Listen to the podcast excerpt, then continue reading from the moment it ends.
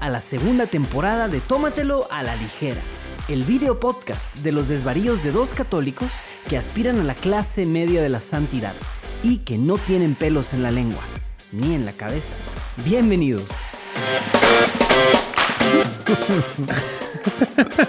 Chinetos.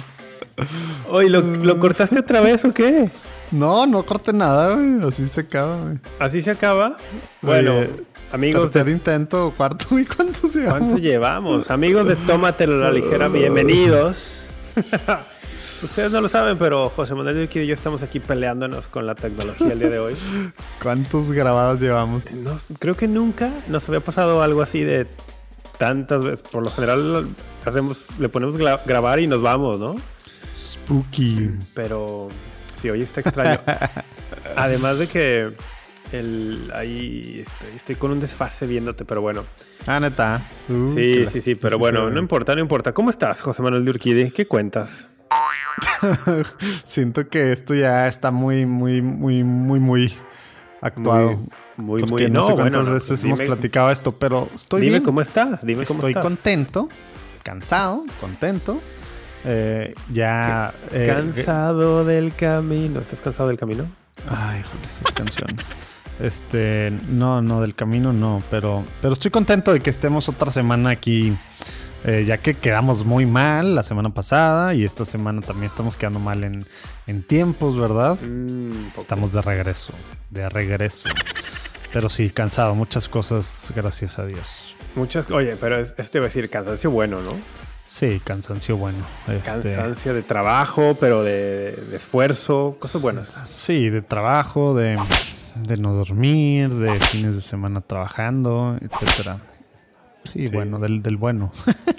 Oye, a ver, a ver, a riesgo de que suene como ¿Qué? poco espontáneo, pero toma en cuenta que la tercera grabada, ¿eh? toma en cuenta que los que nos están escuchando ni quiero hablar de eso. no Ah, saben es esto, pero oye, es- la- una de las razones, no es la única, pero una de las razones por las cuales estás cansado del trabajo es porque has tenido mucho trabajo últimamente, pero con unos frutos muy buenos, la verdad.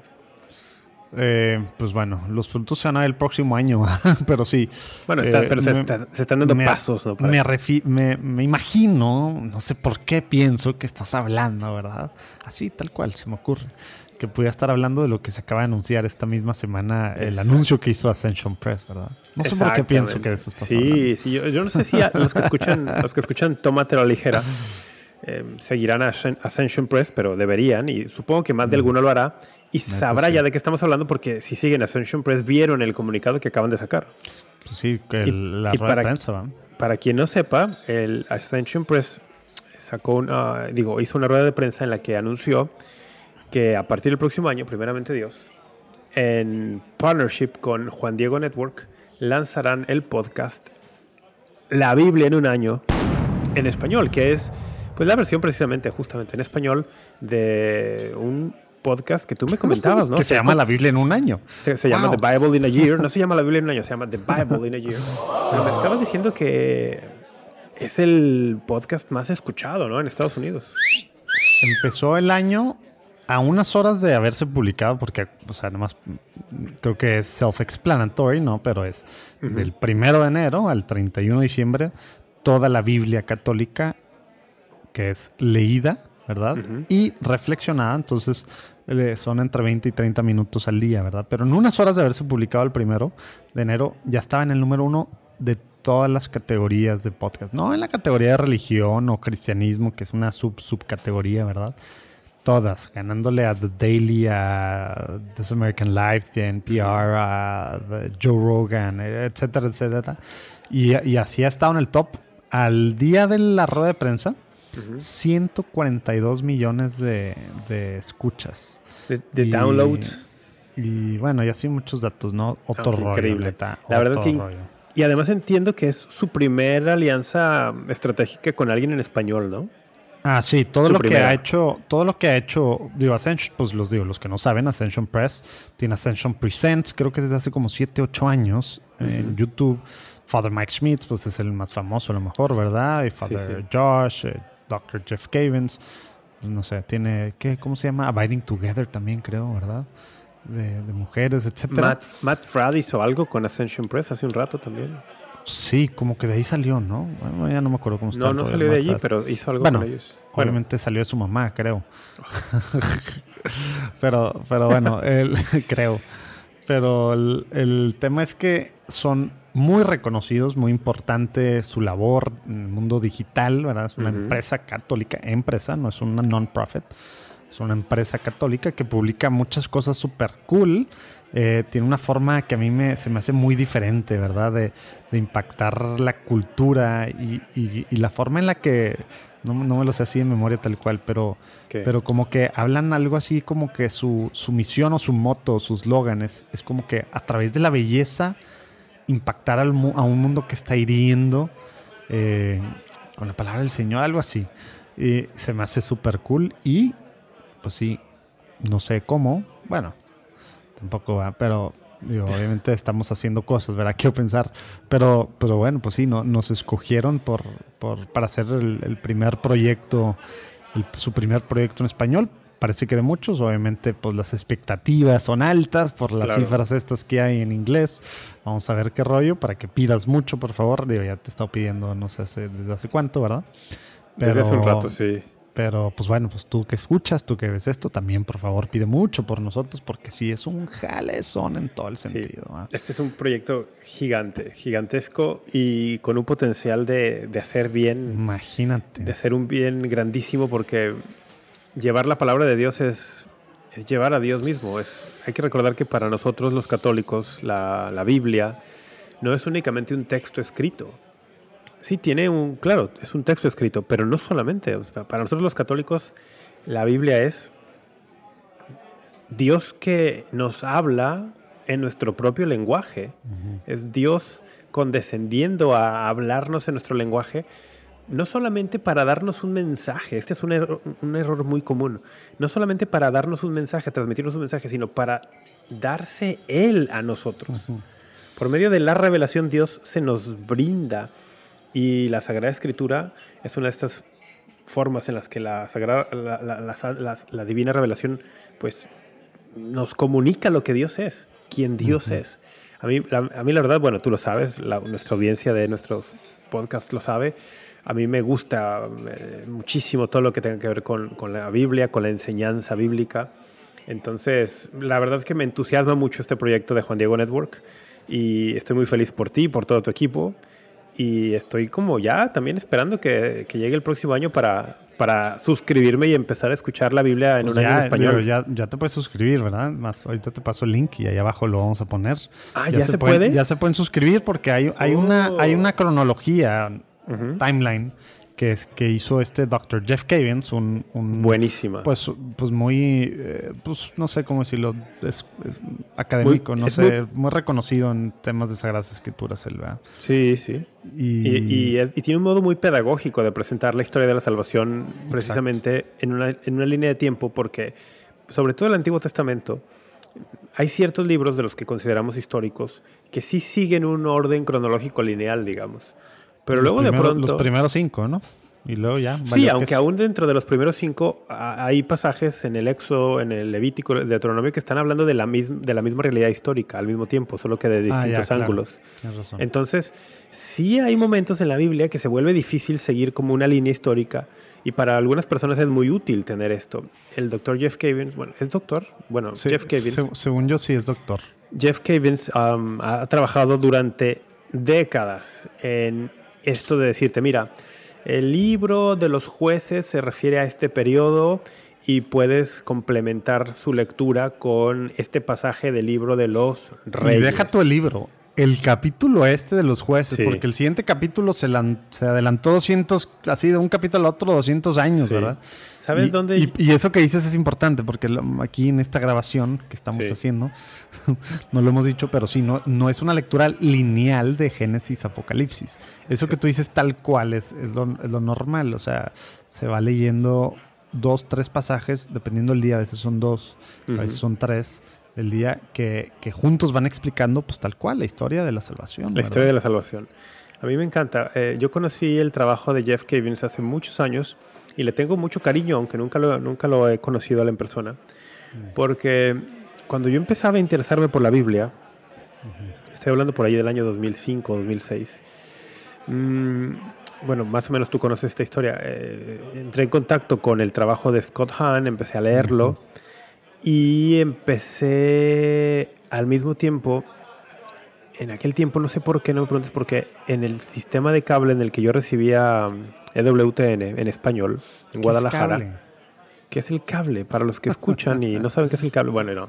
El, recibíamos EWTN en español, pero por alguna razón, supongo que para llenar la programación, a partir de las 12 o 1 de la madrugada, en algunos días metían programación en inglés. Supongo que para. No entiendo. A las 12, 1 de la madrugada te ponías a ver EWTN. No, es que me metí, me metí a internet. no entendí eso. No, me metí a internet para ver la programación porque me gustaba por allí un, programa, o creo el The Journey Home, y entonces cuando podía lo veía en inglés por internet, o si no veía en español, doblado el español, y entonces me metía a la página para ver a qué hora pasaba el programa. Entonces un día viendo su programación en su página de internet, vi que a las 12 o 1 iban a pasar programación en inglés. Y un programa que se llamaba Our Father's Plan, el plan de nuestro padre. Y me llamó la atención. Dije, oye, en inglés, vamos a ver qué es esto. Y resultó que era una serie que grabaron el Dr. Scott Hahn y Jeff Cavins sobre ah, la historia de la salvación, pues que es más o menos el abuelo en proyecto de este proyecto de la Biblia en un año. Porque el Dr. Scott Hahn aportaba la parte de teología bíblica, eh, Jeff Cavins aportaba la parte de la cronología, mm. y entonces se complementaban súper bien para llevarte por la historia de la salvación. Ese, esa serie, recuerdo muy bien, eran 13 capítulos. Aquí, aquí se revela también, bueno, ya dije cuándo fue, pero yo como viajaba y a veces no podía estar ahí el día que lo pasaban, dejaba programada mi videocasetera VHS. Produce lanza. Programaba la videocasetera VHS para que me grabara. Tienes que explicar qué es. para que me grabara el programa. Y de hecho los tengo en VHS, los 13 episodios de Our Father's Plan. Wow. Ah, en esa misma época empecé a pedir libros también de teología bíblica. y bueno, ¿Eso no se llama piratería? No, porque no, no, vendí ni los utilicé. Ni para consumo personal. Nunca, nunca los puse ni siquiera en una clase, no. Era totalmente para aprendizaje mío. Mm. Y, y esas, son, esas fueron de mis primeras experiencias con la Biblia. Entonces a Jeff Cavins, que si algún día lo conozco, se, le contaré esto y, le diré que, bueno, en mis inicios, em, él contribuyó para este gusto y amor que tengo por la Sagrada Escritura. Entonces, no, bueno. No, me la sabía. No, no. Sabes que se, ve, digo, no sé cuántos años tendrá, pero pues no, no, está joven, ¿verdad? Pero súper alivianado, ¿eh? Y así los testimonios que platicaba él de, gente, pues, pues a lo largo de, de este año, ¿verdad? Que se topa y que con el dentista, que con el otro. Y luego como platicaba que cuando él, digamos, tuvo esta primera versión del timeline de la Biblia, se llama The Great Adventure Bible. Y creo que en español también se llama así, que, usa la traducción eh, latinoamericana de Jerusalén, pero, pero tiene ilustraciones, tiene toda esta explicación antes de cada, de cada libro o de cada, grupo de libros, etcétera.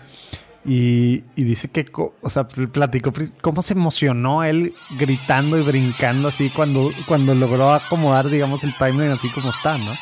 Y que fue así, todo emocionado a decirle a su esposa y como que me, cayó bien así como, como es literalmente un niño emocionado con la Biblia, ¿verdad? Y ahora que podamos, pues los latinos, que no leemos mucho, por, bueno, no leemos libros muchos, ya sé que Twitter sí, que WhatsApp sí, etcétera, chismes, etcétera, pero que no leemos mucho libros. que podamos tener al acceso, así al alcance de así como esta cosa, de tantas cosas en YouTube, el ponerle play, escuchar toda la Biblia en un año, más una reflexión así. Pues, católica. católica, obviamente. Que, luego este es otro tema, ¿no? En el mundo católico, y más en el mundo católico en español, falta, o sea, no es que abunden los recursos para acercar la Sagrada Escritura a los fieles.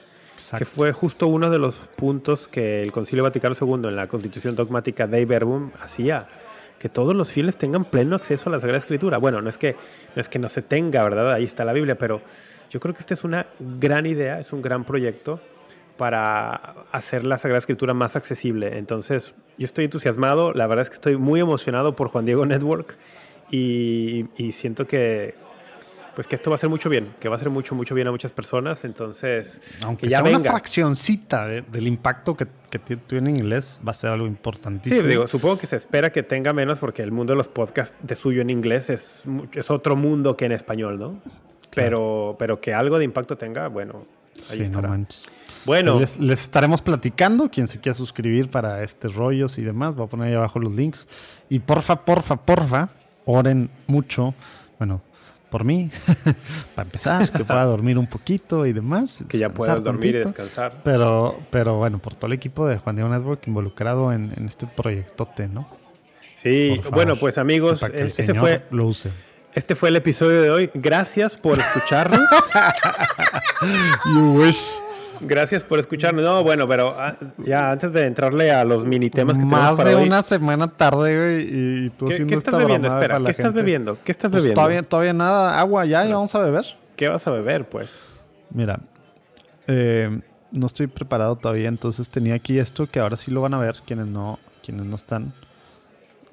Ah, ya has tomado eso en el programa antes. Sí, pero no lo habían visto. Mira, qué bonita botella, que parece un elote, ¿verdad? Un Bueno, maíz, una es mazorca. una botella peculiar, no sé si la llamaría bonita, pero Ay, peculiar más es. mexicano que esto no se puede, miren. diferente es. Tampoco no. Es una. ¿Qué dice? Nixta, Gilote ¿no? de Gilotepec. Nixta, licor de elote. Ok. Sí, ya, ya has probado eso acá. Que viene del Nixtamal y bla, bla, bla. Muy bien. Tiene, ¿Cuánto tiene alcohol? Tiene 30. ¿Tú qué 30. onda? ¿Qué bebes? Yo, yo voy a beber una cerveza. A ver, ahora que la podemos mostrar, fíjate. A ver, a ver si se alcanza a ver el nombre. Incarnation. Incarnation. IPA. Ah, ¿te gustan las IPAs? Porque No, no te gustan las de hecho no me gustan. La compré por el nombre. La compré por el nombre. ¿Y qué es lo que se va a encarnar? es, una, es una cervecería local de St. Louis que se llama Four Hands. Four Hands Brewing Co. Y estaba buscando entre la selección de cervezas y de pronto vi esto, Incarnation. Y además tiene como una especie como de... Una Si cruz fueran o algo así, vi- ¿verdad? vitrales de iglesia o algo así, ¿no? Sí, Entonces, en evidentemente- centro, una especie de cruz. Evidentemente tiene motivos religiosos. Y luego, ¿esto qué será? ¿Esto es, son- es trigo o qué es? ¿Qué? Mal. Cebada. ¿Lo verde? Sí. No, es lúpulo. Ah, ok. Bueno, mira. Entonces dije, esto evidentemente tiene motivos religiosos. Incarnation, la encarnación. No me encanta las IPA y luego tiene 7 grados de alcohol. Tampoco me encanta eso. Pero pues vamos a probarla Sí, sabemos que extrañas tu coronita. con todo mi corazón. Bueno, ahí va, la voy a abrir.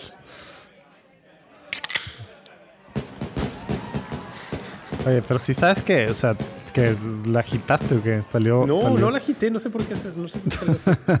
Sí sabes que, y sobre todo una IPA, pero en general, artesanales, por favor, por favor, tómenla en vaso. No, de No hecho la voy a tomar en vaso. Le Ah, hice así para que no me... Pensé que se me iba a venir todo. Sí, no es una coronita, por favor. ¿Por qué en vaso? Y más una IPA. ¿Por qué en vaso, Rafa? A ver. A ver si No has sé, eso nos, lo, eso nos lo explicas tú. Yo explico la Biblia, tú explicas las No, cervezas. O sea, no, no has aprendido nada. Lo del vaso, nunca me lo has dicho, sí. Ah, ¿Cómo no? O sea, ¿te tomarías un- una botella de vino así de, de- de pico? Depende de dónde esté. Mala pregunta, se me olvida con quién estoy hablando. y aparte de pico, ¿de que ¿De la bolsa? ¿Te lo tomarías de la bolsa? ¿De qué botella de vino de bolsa? Mira, está medio hazy. ¿Por qué en vaso? ¿Por qué en vaso? Porque, a ver, ¿te sabe la comida cuando estás así, así, con la nariz así? ¿Te sabe algo? Es- oh, el olfato está Algo. relacionado con el gusto. Exacto, y, y- y cuando estamos tomando algo es una parte súper importante y más de, o sea, algo con alcohol, ¿verdad? El tema del vino, por eso es súper importante y demás, por eso la Mm. copa está al mismo tiempo, te, te cubre, digamos, la nariz y, y por eso hay diferentes vasos para, para el tipo de cerveza. Las IPAs, aparte de en general tender a ser amargas, tienen IBUs altos, International Bittering Unit, tien- también pueden ser muy aromáticas, dependiendo, no sé esta que sea, ¿verdad? No, no sé ni qué lúpulos tengan ni nada, no sé si dice por ahí algo. Pero mira, huela, huélela, a ver a qué te sabe. Digo. ¿qué te huele? Nunca, A siempre ver. que me preguntas eso, nunca tengo cómo describirlo. A ver, acuérdate de frutas, de flores, de algo. O de, de algo de la naturaleza. ¿A qué te, a qué te, a qué te, te huele? Sigues con COVID. Ok.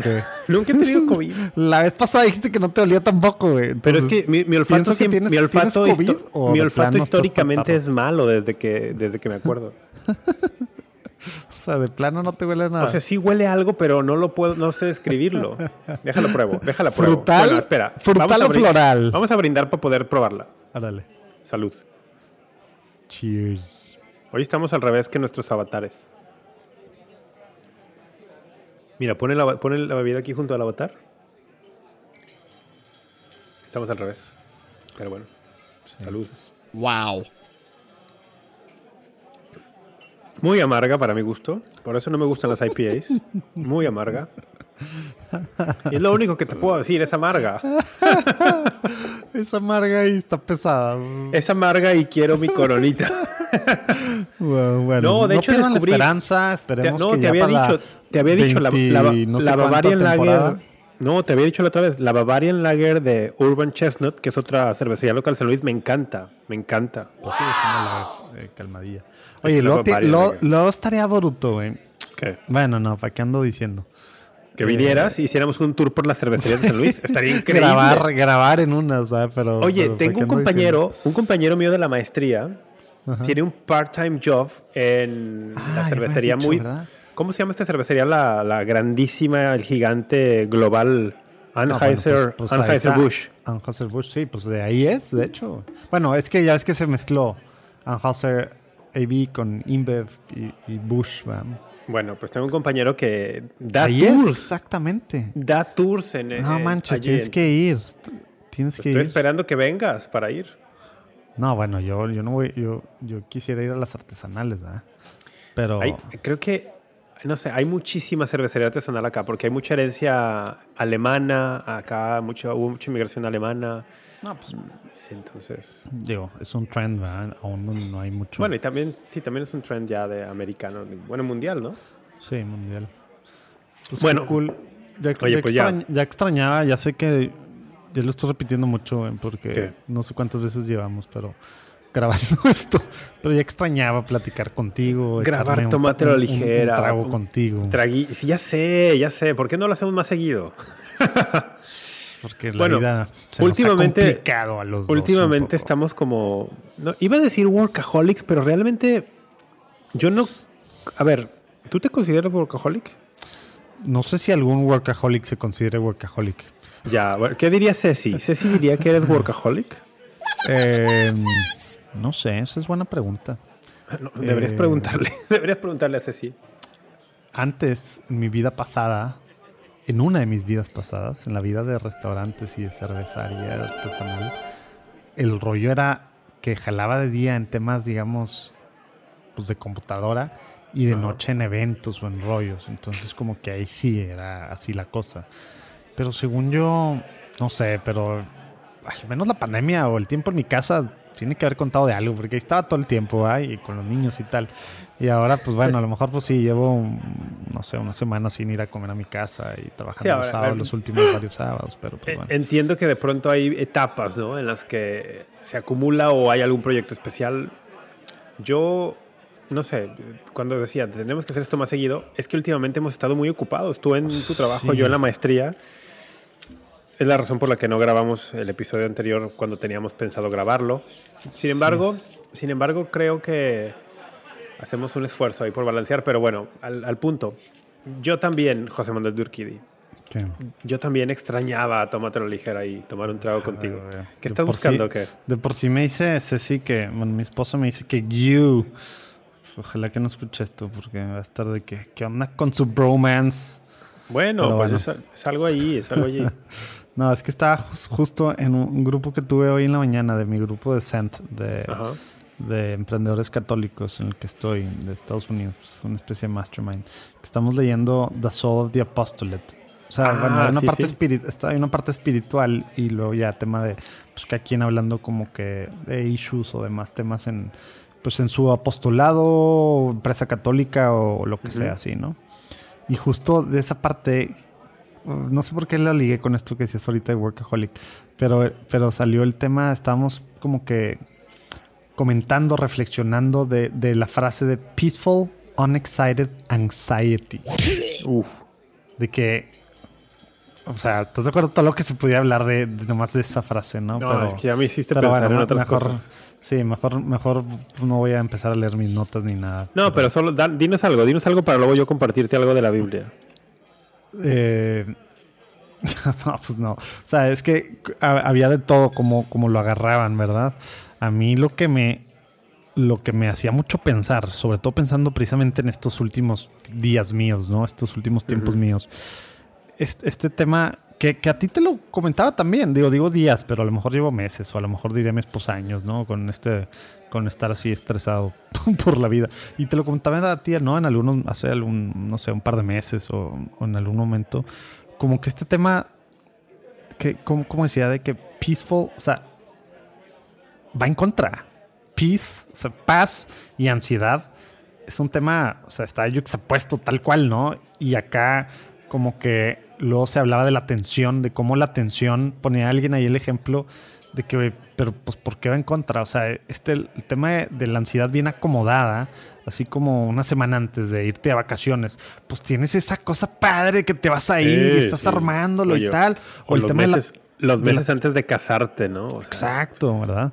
Tiene, tiene Eh, su lugar, tiene su lugar ese. o esa- debe esperar a un hijo, ¿verdad? O Exacto. etcétera. Y el tema de la atención, como tiene también su lugar como católicos, y alguien sacaba el ejemplo de, de los, del- de, un piano, ¿no? No sé si es real o no, pero de que tiene 3000 cosas que están tensionadas, ¿verdad? O sea, Sí. está en tensión profunda.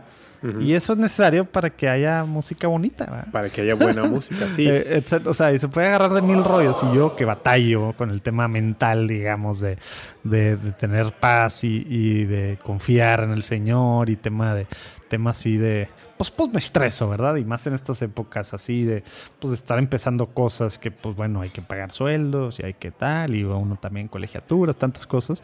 Como que, como que ha estado raro este último tiempo, que no puedo entrar a muchos detalles, eh, pero por varias razones literal un segundo estresado, angustiado.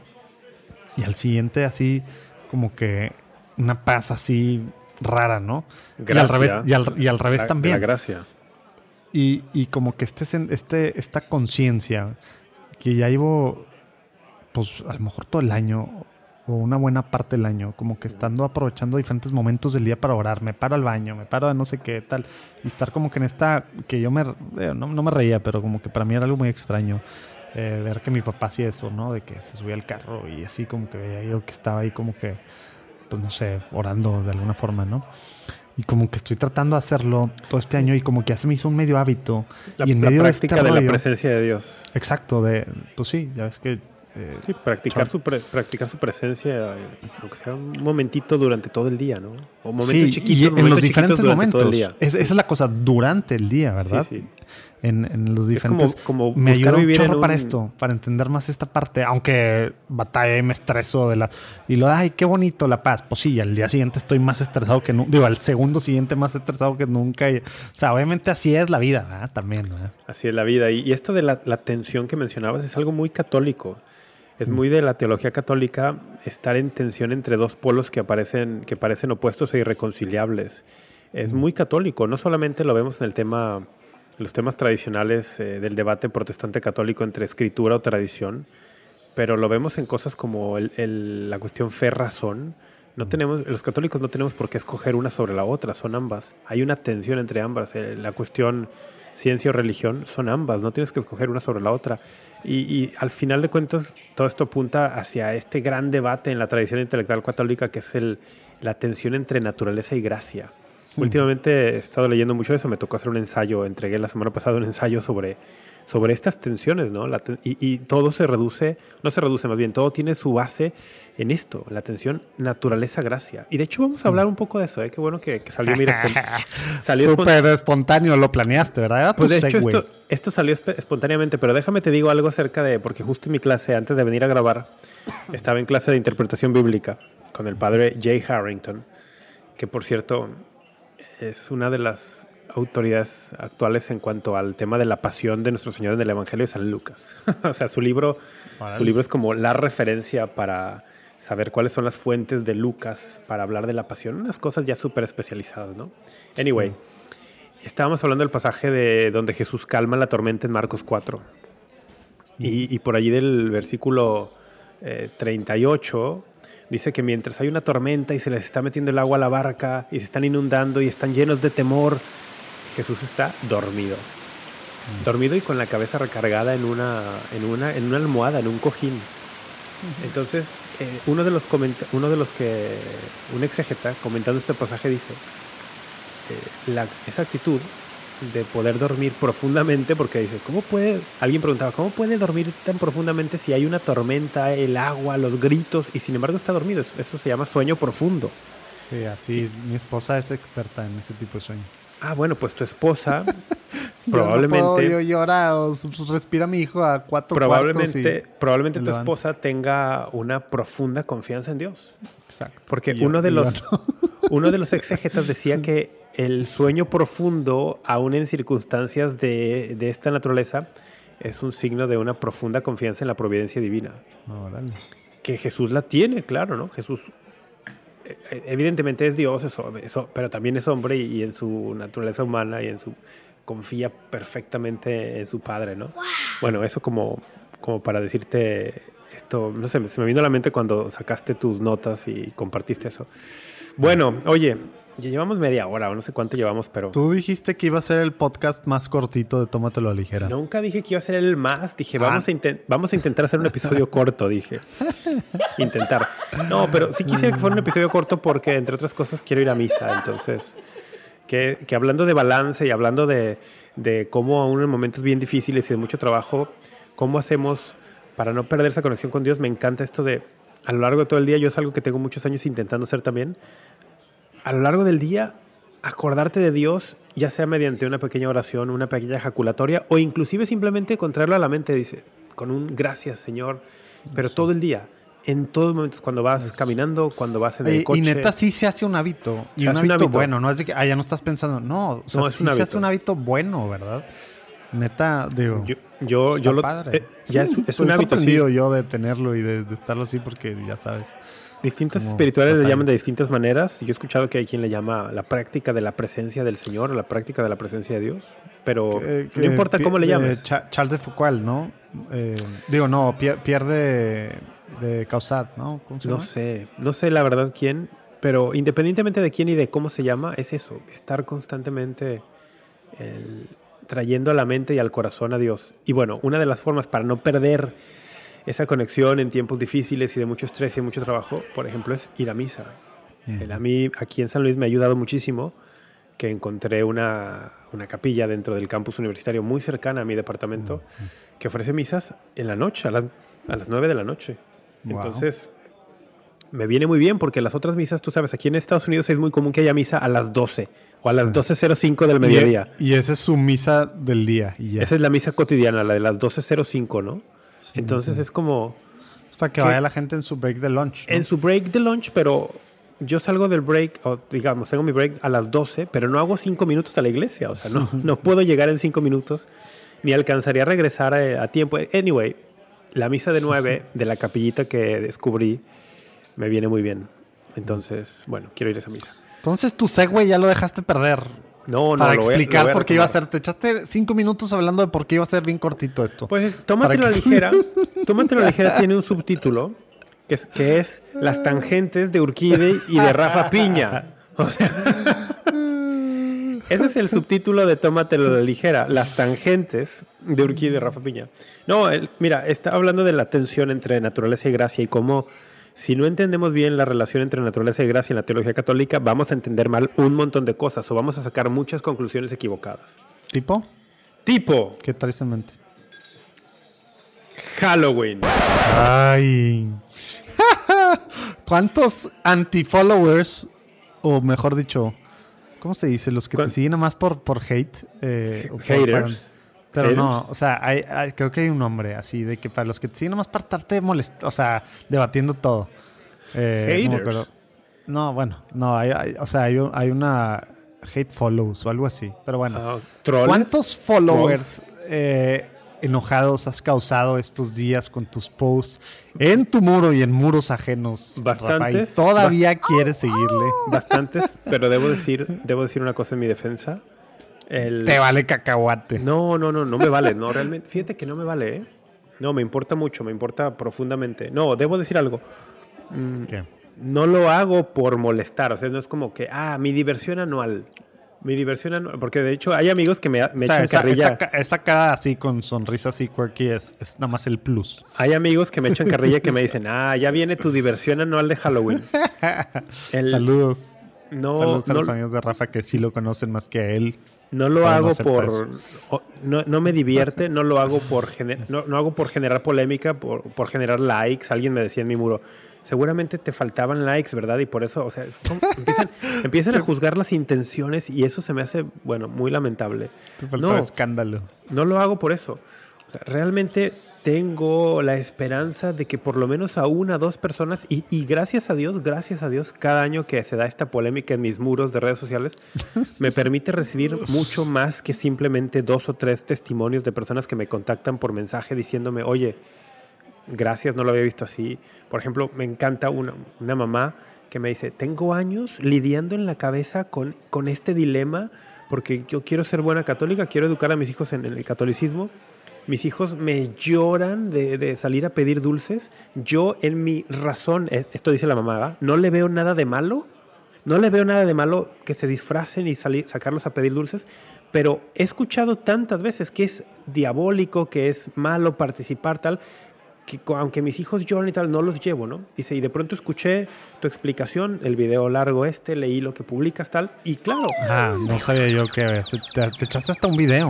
el año pasado, Ah. el año, o, o hace dos años hice un video, no, de hecho hace más, hace más, hice un video que lo sigo reposteando por ahí cuando aparece, porque creo, es Es, una parte de tu una- celebración anual. No, fue una explicación larga, dura más de una hora, donde trato de dar todo el Ah, background, todo el contexto, pero a lo que voy es, esta mujer me dice, Oye, lo, mi- lo ponemos ahí abajo, ¿no? Sí, lo, lo- ponemos la liga, está en Facebook, ponemos la liga, claro, qué buen- buena idea. Y esta mujer puede- me dice, está, está en Facebook o en YouTube, ¿o ¿dónde está? está en Facebook, está en mi, en mi Ah, muro, en Rafa que Piña Valdés en Facebook. Es que YouTube está chido porque le puedes poner 2X o, o 2 puntos así la velocidad. Facebook no se puede, ¿no? Una hora y Ah. cacho. Pero bueno, está bien. No, no, lo sé vamos si lo echar, puedo, Rafa. puedo bajarlo y subirlo a YouTube. lo bueno, anyway, echar, no el punto es que a lo que quiero llegar, esta mujer me decía, ella tenía una intuición. En su razón, o sea, su, su capacidad racional le decía, no encuentro que tenga de malo disfrazar niños y pedir dulces. Pero hay quien le decía, es malo.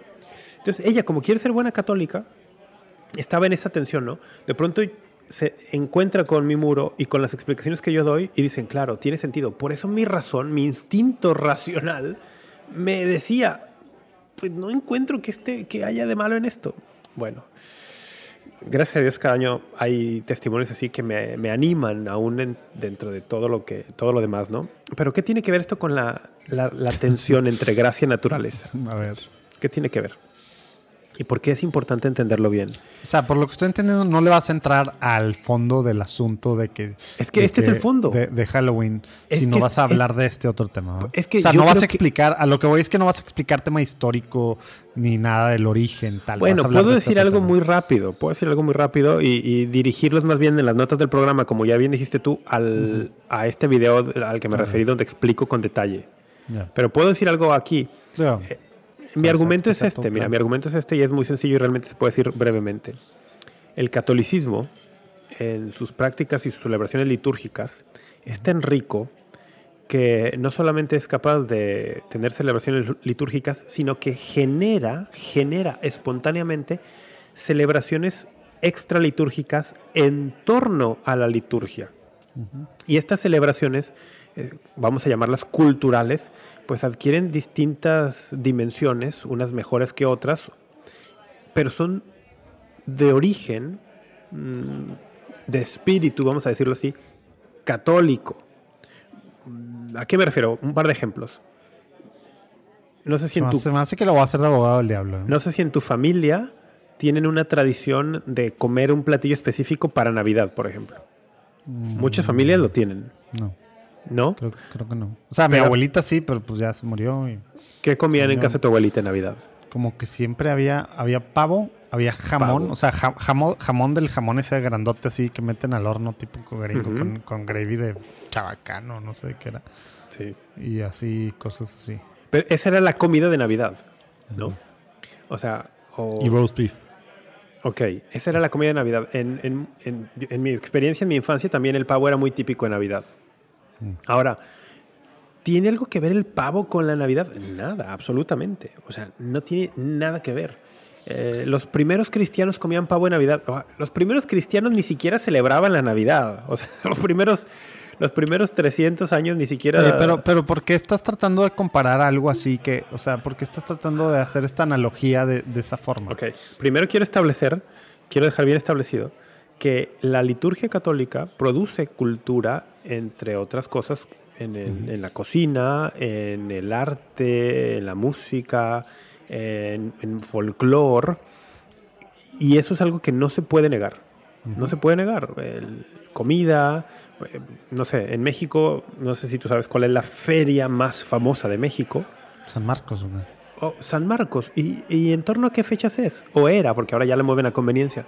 ¿Cómo se originó esta feria? Por la fiesta litúrgica de el evangelista San Marcos. En Guadalajara, ¿cuándo son las fiestas? No sabes tú, probablemente, pero son las fiestas de octubre. ¿Cómo, por, qué, ¿Por qué en Guadalajara las fiestas son en octubre? Porque en octubre celebramos la romería de Nuestra Señora de Zapopan. ¿Ok? Entonces, eh, ¿cuál es la fiesta más famosa de España? Fiesta de San Juan. bueno, No, no, bueno, no sé si sea la más, pero yo creo que la más o de las más. al menos es de las más divertidas. Los Sanfermines. Ah, bueno, Los- del norte de España, sí. En el sur, a lo mejor San Juan. Bueno, en todos lados. Bueno, sí, no, tienes razón. En el sur, en Andalucía, hay unas celebraciones espectaculares. Como el Rocío, que tuve la bendición de estar dos veces allí. La, celebra- la manifestación cultural en torno al Rocío es espectacular. Los vestidos, los atuendos, los caballos, la comida, la bebida, la música, los cantos. Es, es increíble el rebujito. ¿En torno a qué? A la fiesta de Pentecostés. Nuestra Señora del Rocío, el Rocío del Espíritu Santo. La liturgia católica produce cultura. Ese es el primer punto.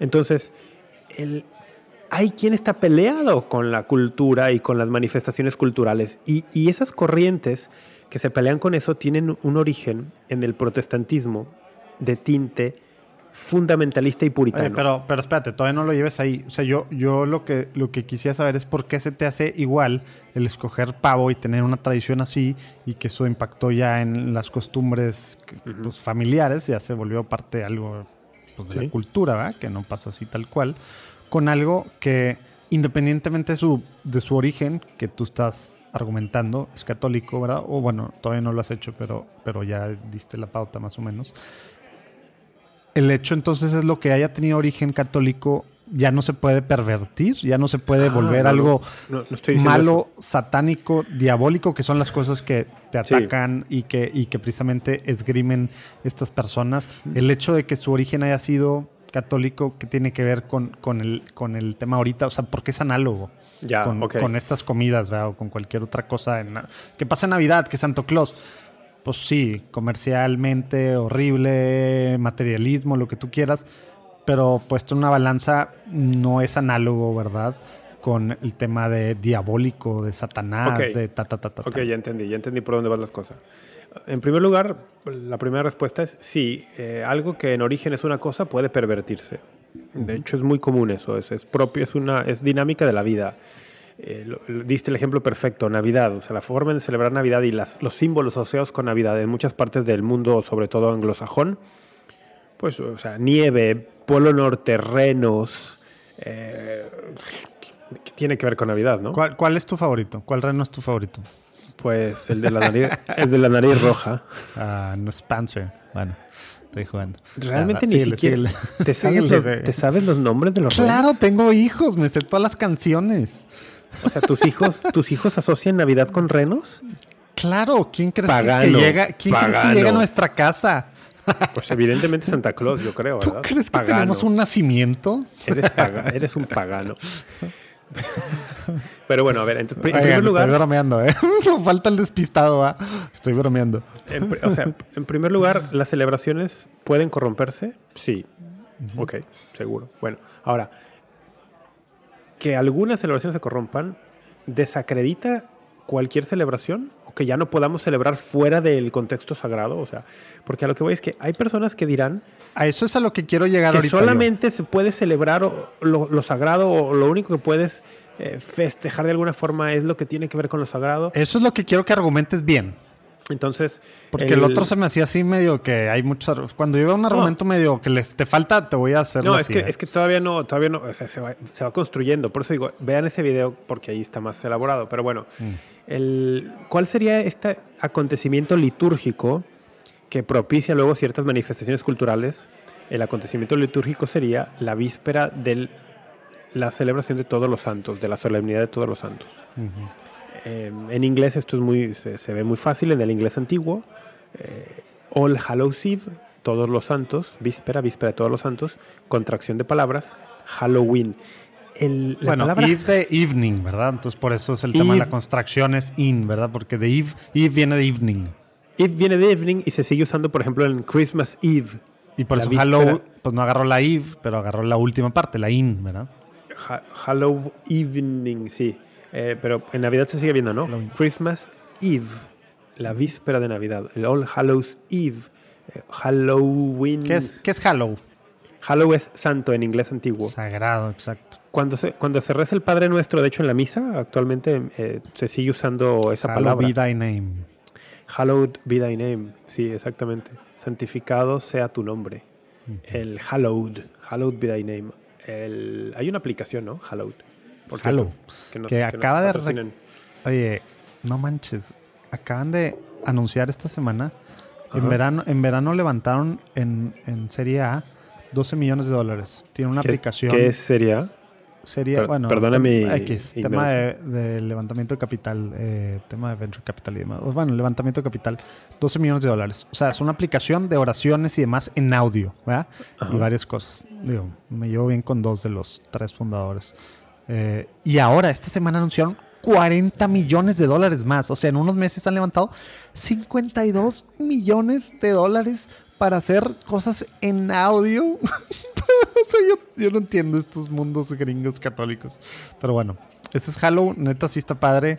Ahí abajo les vamos a poner un link. Si el que quiera le- creo que tenemos un, un código de que un mes lo pueden usar gratis. Aprovechando. Bueno, entonces Ah, hallowed. pues ya que lo sacaste. Claro, claro. Ah, Hallowed en inglés antiguo es santo.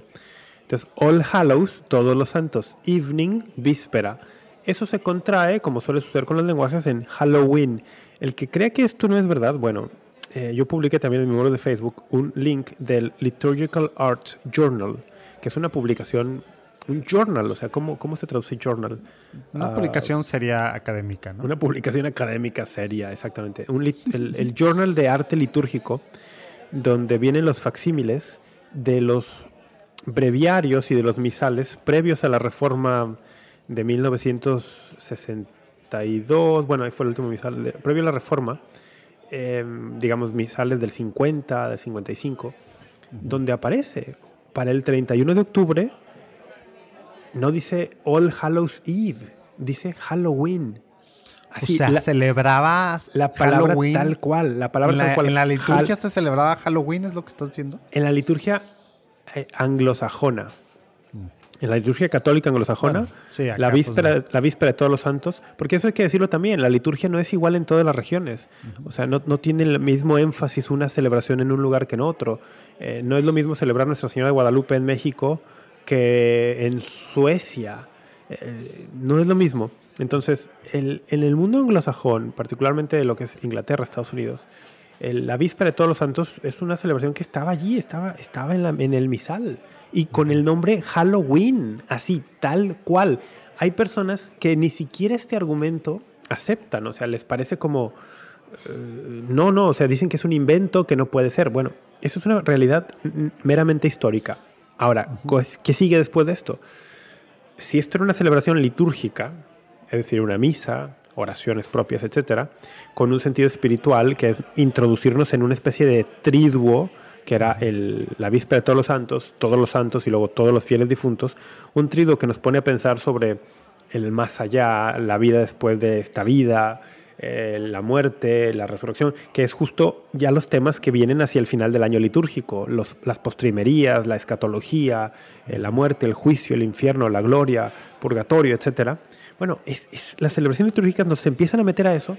Es muy normal que estas celebraciones litúrgicas produzcan manifestaciones culturales. Así como hemos dicho que Navidad produce manifestaciones culturales, eh, Pascua produce manifestaciones culturales. Por ejemplo, es muy, muy propio también en, en ciertos lugares el Mardi Gras o el martes de carnaval. El carnaval. Antes del miércoles de, de ¿Qué, ¿Qué, es el Mardi Gras? El martes gordo, ¿no? Mardi, eh, es francés, martes, gras, gordo, grande el gran martes, antes del miércoles de ceniza, antes de la gran cuaresma de 40 días de abstinencias y de mortificaciones, una gran celebración, un festín, ¿no? Con carne, con... Se prestaba para excesos, se sigue prestando para excesos. Sí, totalmente. ¿Podemos negar el origen cultural católico de esto? No. Ahora, ojo, ¿esto significa que se aprueba cualquier manifestación cultural simplemente porque su origen haya sido católico? No, no. Oye, Deja, solo deja Ah, terminar sí, esta idea. sí, termina. Entonces, el- una cosa es que tenga un origen y otra cosa es, ah, pues entonces le doy carta verde, carta, carta blanca o luz verde y apruebo lo que sea. No, yo he dejado muy claro también en mis publicaciones por escrito y en los videos que cualquier manifestación cultural en la que un católico quiera participar, cualquier tipo de festejo, tiene que estar sujeto a los criterios morales que aplicarían para cualquier celebración en cualquier momento para un católico. Tiene que estar sujeto al sentido común y a los criterios morales. O sea, puedes ir a una fiesta, sí, pero eh, no, no te es lícito embriagarte, no te será lícito participar en Y aunque desmanes. sea una despedida de soltero. Bueno, en una despedida de soltero, no. Pero ahora, que si es mi despedida de soltero, Ahí Bueno, tenemos permiso porque eso va a ser magno evento. cuando tenga como 50 años, podríamos hacer una despedida de soltero. Oye, a ver, ahorita ya que estás tomando un trago, estás hablando del, del origen y tu argumento fue que en el misal anterior al 62, el mundo an- anglosajón, se, se, se llamaba Halloween. Sí, eso, que tiene que ver sí. con, eso, eso que tiene que ver con su origen. Porque eso es como era antes del 62. Ah, pero bueno, el origen. bueno, es que ver, simplemente eso- habla del origen. Dices que el origen es católico, pero no has argumentado nada sobre el origen católico de. Eso te ¿Cómo está esto que dicen al tema del Samhain o Sameín? Samaín. Uno, y Samaín. Y, y dos, a, a que resulta que Halloween en sí mismo es una de las tres o dos, ya no sé, depende de quién lo diga, ¿verdad? Sí. Fechas satánicas, eh, que unos dicen que ahí es cuando empieza el año satánico, otros que tal, y que es un tema que desde siempre ellos dicen que, que al revés, que ese es el origen, ¿verdad? Y Sí. luego hay otra gente que dice, ah, pues los católicos nos apropiamos de eso, pero tú estás diciendo que el origen en sí es católico. Sí. Eh, vamos a empezar por lo segundo. Las atribuciones de que es el día del cumpleaños del demonio y de que es una de las grandes fiestas satánicas, eso es muy reciente. Eso es de 1960 para acá, de los 60 para acá. O sea, tiene, seten- tiene 60 años. Es muy reciente. Eh, un satanista muy famoso en un libro que publica, eh, de este hombre de apellido Crowley, en los 60 allí dice, el cumpleaños del demonio es esta fecha. O sea, él fue el que lo inventó, digamos. pues sí, aprovechando que para los 60 la mercadotecnia hollywoodense ya se había apropiado de, de Halloween. Bueno, no solo hollywoodense, la mercadotecnia norteamericana se había apropiado ya de Halloween y lo, lo había, había pervertido, no completamente, no, porque siempre hay una base sobre la cual se construye. Y ahorita hablaremos de eso. Pero ya se había apropiado de esto por completo. La, la la- la maquinaria de mercadotecnia y consumismo norteamericano se había apropiado ya de la festividad como se ha apropiado de Navidad y de Pascua aquí en Estados Unidos. En México no lo vemos tanto, pero el tema de Pascua, o sea, todo el consumismo y materialismo en torno a la Pascua en Estados Unidos es espectacular, ¿eh? Es, es- Sí. es, es muy notable también. Bueno, entonces, este hombre aprovecha que la mercadotecnia, la maquinaria de, de consumismo ya se apropió a Halloween para decir, ah, pues voy a meter yo aquí lo mío, ¿no? Es el cumpleaños de Satanás. O sea, eso las- es tal cual. El primer registro que existe Este es una... de eso es sí. de este padre De- Crowley. ¿Era de- sacerdote, dijiste? No, no, no, no, no, no, no, este es un satánico. Ah, él es un satánico. ya. Autodenominado satánico. Ah, sí, y, y entonces él se aprovecha y viene y nos dice eso, ¿no? O sea, es un oportunista. Luego, el- el- este mismo hombre es el que dirá que las fechas satánicas más importantes, él ni siquiera pone a Halloween tan arriba, ¿eh? Él dirá que las fechas más importantes para un satánico será siempre, el primer lugar, la, fecha más importante es el propio cumpleaños del satanista, porque el satanismo es el culto al, al yo, al, a, soberbia, ¿no? La soberbia es el, el- el amarme a mí mismo a expensas de todo lo demás. Entonces, el- el- la fecha más importante para cualquiera que se autodeclare satánico es su propio cumpleaños, porque es la celebración del yo. Ok. Y luego vienen otras. eh, cosas que mucha gente no sabe es que, bueno, los satanistas aprovecharán eh, como la contraliturgia y las fechas más importantes de la liturgia católica serán las fechas también más importantes para ellos. Entonces no te sorprende encontrar que la Navidad y la Pascua sean fechas muy importantes para el satanismo, donde se cometen actos terribles, terribles. O sea, los peores actos no son en Halloween. Los peores actos son en Navidad y en Pascua. Porque es, como la contraliturgia. Sí, claro, es el, es el, es el, el buscar contrarrestar y burlarse de la obra salvífica. Entonces, qué mejor que hacerlo que en las fechas más importantes de la obra salvífica. O sea, todo el hecho de que, pues dicen que los panteones, que, que temas así, digamos, de, pues, pues tal cual. eh, No estoy diciendo que no hay cosas terribles en Halloween, ¿eh? No estoy diciendo eso. Estoy No, diciendo o sea, que pero tú no- dices que está peor en las otras dos fechas, Sí. aunque el énfasis sea tal cual en Sí, Halloween. o sea, el énfasis de Halloween es un énfasis comercial, materialista. Mm. Que, esto, que este hombre aprovechó pues, como un oportunista muy bueno para vender más cosas. Bueno, y que, y que de seguro, como, como lo hemos comentado en otras cosas que tienen que ver con la iglesia o con cualquier cosa, pues el, el hecho de estar hiper ultra conectados, sí. pues, pues también magnifica todo, ¿verdad? O sea, Uf. también, también ya cualquiera, ya no nada más es una parte comercial, a lo mejor, pues sí, digamos, satánicos de closet eh, o gente que morbosa o lo que sea, pues de seguro se aprovechan, ¿verdad? Ah, si claro. hacen- A ver, si hacen tal y a ver, es que, están ojo, en sus grupos. no etcétera, estamos etcétera. diciendo que no haya cosas horribles en, en el 31 de octubre. No, hay, claro que hay. Y hay grupos que se reúnen y hacen sus rituales. Sí, evidentemente, sí lo hay. Y se tiene que decir. Por eso a mí me gusta hablar, y en ese video lo explico, que no se puede hablar de Halloween para, para entenderlo. Es un fenómeno muy complejo. Prefiero hablar de Halloweens en plural.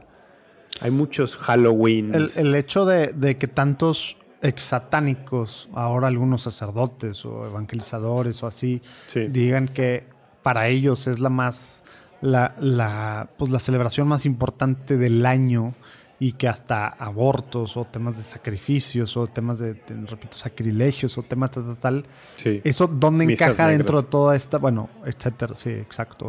¿Dónde encaja y que son los ritos de iniciación de muchos otros y bla, bla, bla? ¿Dónde, cómo ves tú que encaja en este argumento tuyo el hecho de que ellos mismos estén pues dando, dando su testimonio y mostrando esto? ¿Cómo, cómo, cómo encaja eh, dentro de la narrativa esta de, de- Ok, va, del, ori- va. del origen y del Va. actual y de que al final al- no, no es inmoral en sí mismo o no es, no es algo malo en sí mismo. va por aquí. El tema es este, el distinguir entre Halloweens. El- vamos a asumir, vamos a suponer sin conceder, para fines del argumento, que fuese la máxima celebración satánica para ellos. ¿Ok? ¿Ok? ¿Va? El, que ellos Digo, hagan que ojo, el que digan que lo sean tampoco la hace, ¿verdad? El que algunos Sí. digan que lo sean, ¿verdad? Digo, también hay que- Exactamente. Hay que, saber razonar Pero, eso. pero por eso, Es por eso dije, por eso dije, para fin del argumento vamos a Sí, suponer que para los católicos el día más importante es Navidad, no lo hace, ¿verdad? Porque no es Navidad. Bueno. Exactamente, no es Navidad. Pero bueno, entonces, el, el que muchas personas eh, de inclinaciones satánicas tomen ese día como un día de grandes rituales y sacrificios, etcétera, no influiría, moralmente hablando, en la licitud o falta de o carencia de. Sí, o sea, no es intrínsecamente malo el, el- O sea, es que, alguien, que alguien se reúna en esa fecha para hacer un ritual satánico, y aquí es donde está el punto de la razón.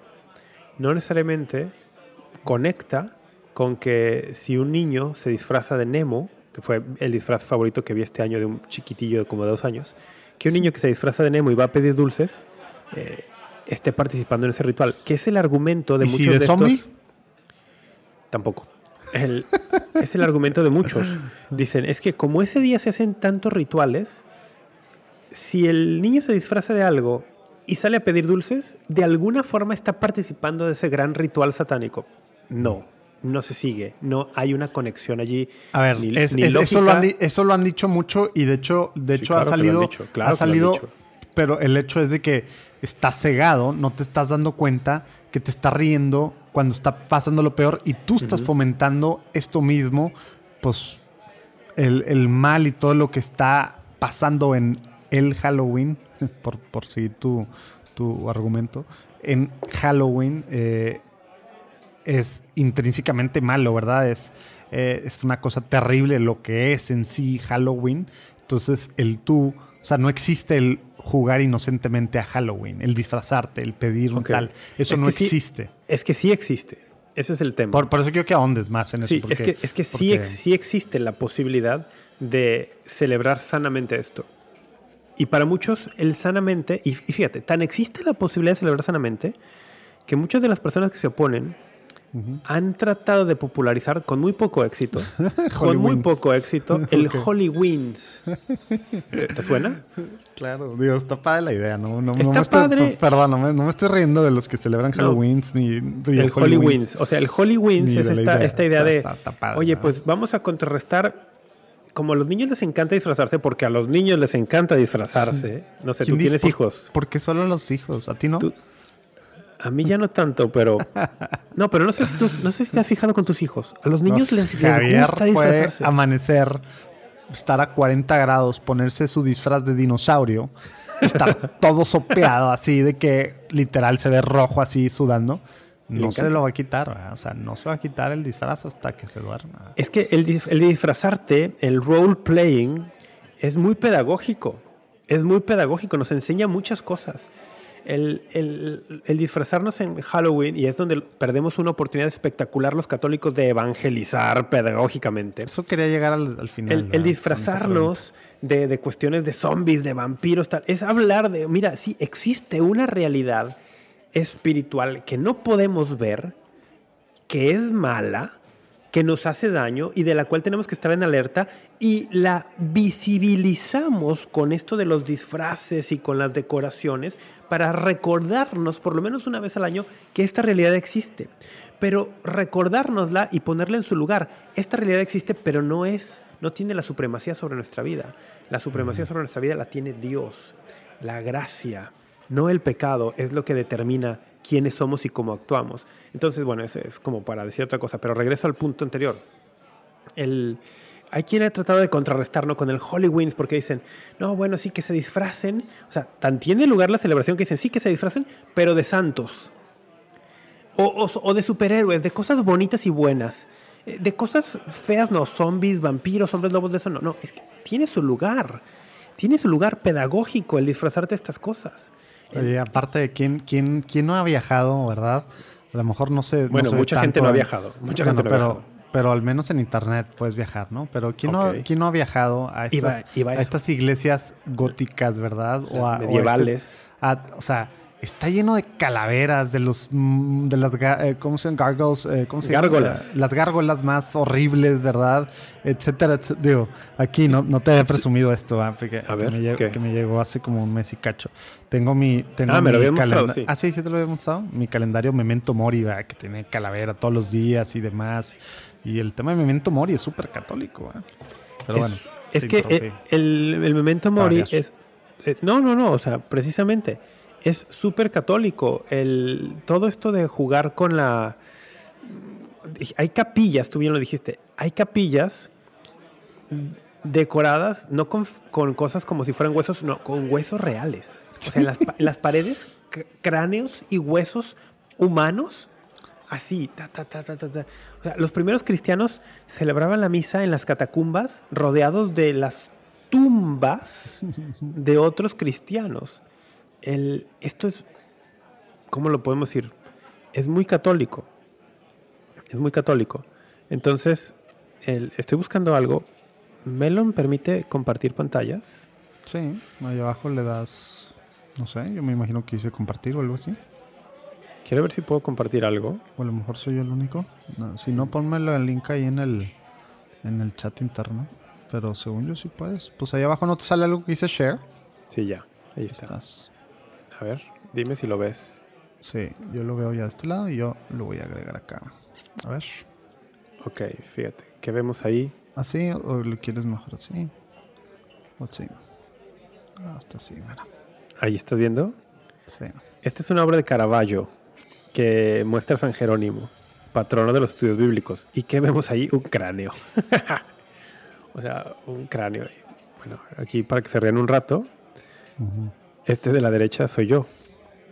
Esta es una, una representación que hicieron algunos alumnos míos de la UP hace ya varios What? años.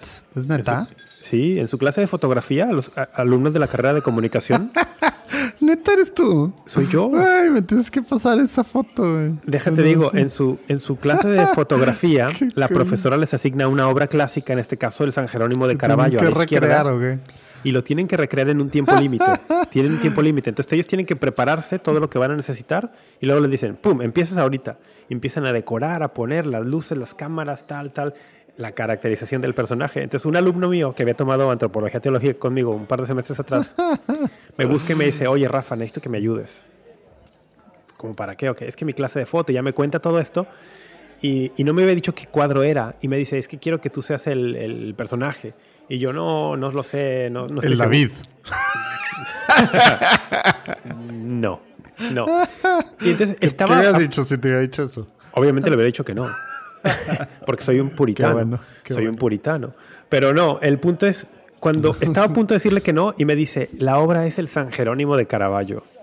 Y como, como San Jerónimo es uno de mis santos patronos por el tema bíblico, en mi, en mi interior dije, no puedo decir que Aparte no. tienes el mismo cumpleaños, ¿no? Tenemos, compartimos cumpleaños 27 de marzo, efectivamente. Entonces, bueno, dije que sí, y este es el resultado final. Creo que les quedó bastante bien para hacer un proyecto de límite tiempo dos horas, ¿no?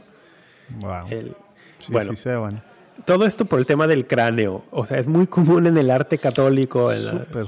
Déjalo quito. Deja de- podemos dejar de compartir ya si quieres. Sí. Entonces, el, el- el jugar con, el, con este tema, en, en México lo tenemos muy claro. O sea, en México nos reímos de la muerte todo el tiempo y, y hacemos dibujos y disfraces y, y- y nos conocemos por eso. O sea, nos reímos de, ¿no? En torno a estas fechas también. No, pero bueno, eso creo que, que lo tenemos claro, ¿no? Eh, entonces, nada más, el hecho, tú dices, origen, ok.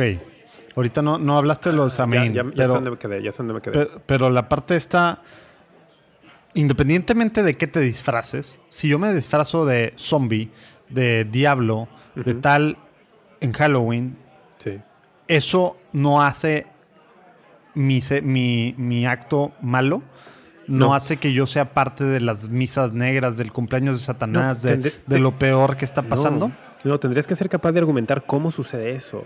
El, el- o sea, para, para tú participar de un ritual y que ese ritual tenga efectos en ti, Eso es lo que quiero que, entre, que que entres estar- a detalle, porque esta es la que lógica, estar- que ya sé que no tiene lógica. Yo lo estoy haciendo abogado y hablo, Sí, sí, pero, no, pero entiendo, entiendo tu estos punto. rollos- o sea, que- quiero que, muestres así las cómo se están uniendo puntos en los que no hay una línea que los une, ¿verdad? es que, exacto, mira, para que tú participes en un ya ritual que escogiste este tema que te encanta. demónico, diabólico, satánico, tienes que querer participar en ese ritual.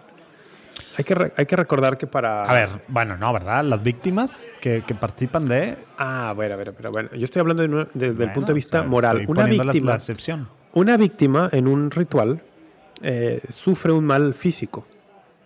Espiritual, Suf- ¿no? Podría, pero, por ejemplo, a nivel moral no tiene ninguna culpabilidad. No se le Ah, puede achacar un, no se le puede achacar un pecado mortal, que el pecado mortal es el gran mal físico. Un pecado mortal es peor que estar poseído por un demonio. Y luego se nos olvida eso. O sea, hay personas como el caso de, de la película esta de Emily Rose, que una persona por alguna circunstancia misteriosísima de la providencia divina puede estar poseída por el demonio sin ella haber abierto una puerta al demonio por una cosa misteriosa de la providencia divina.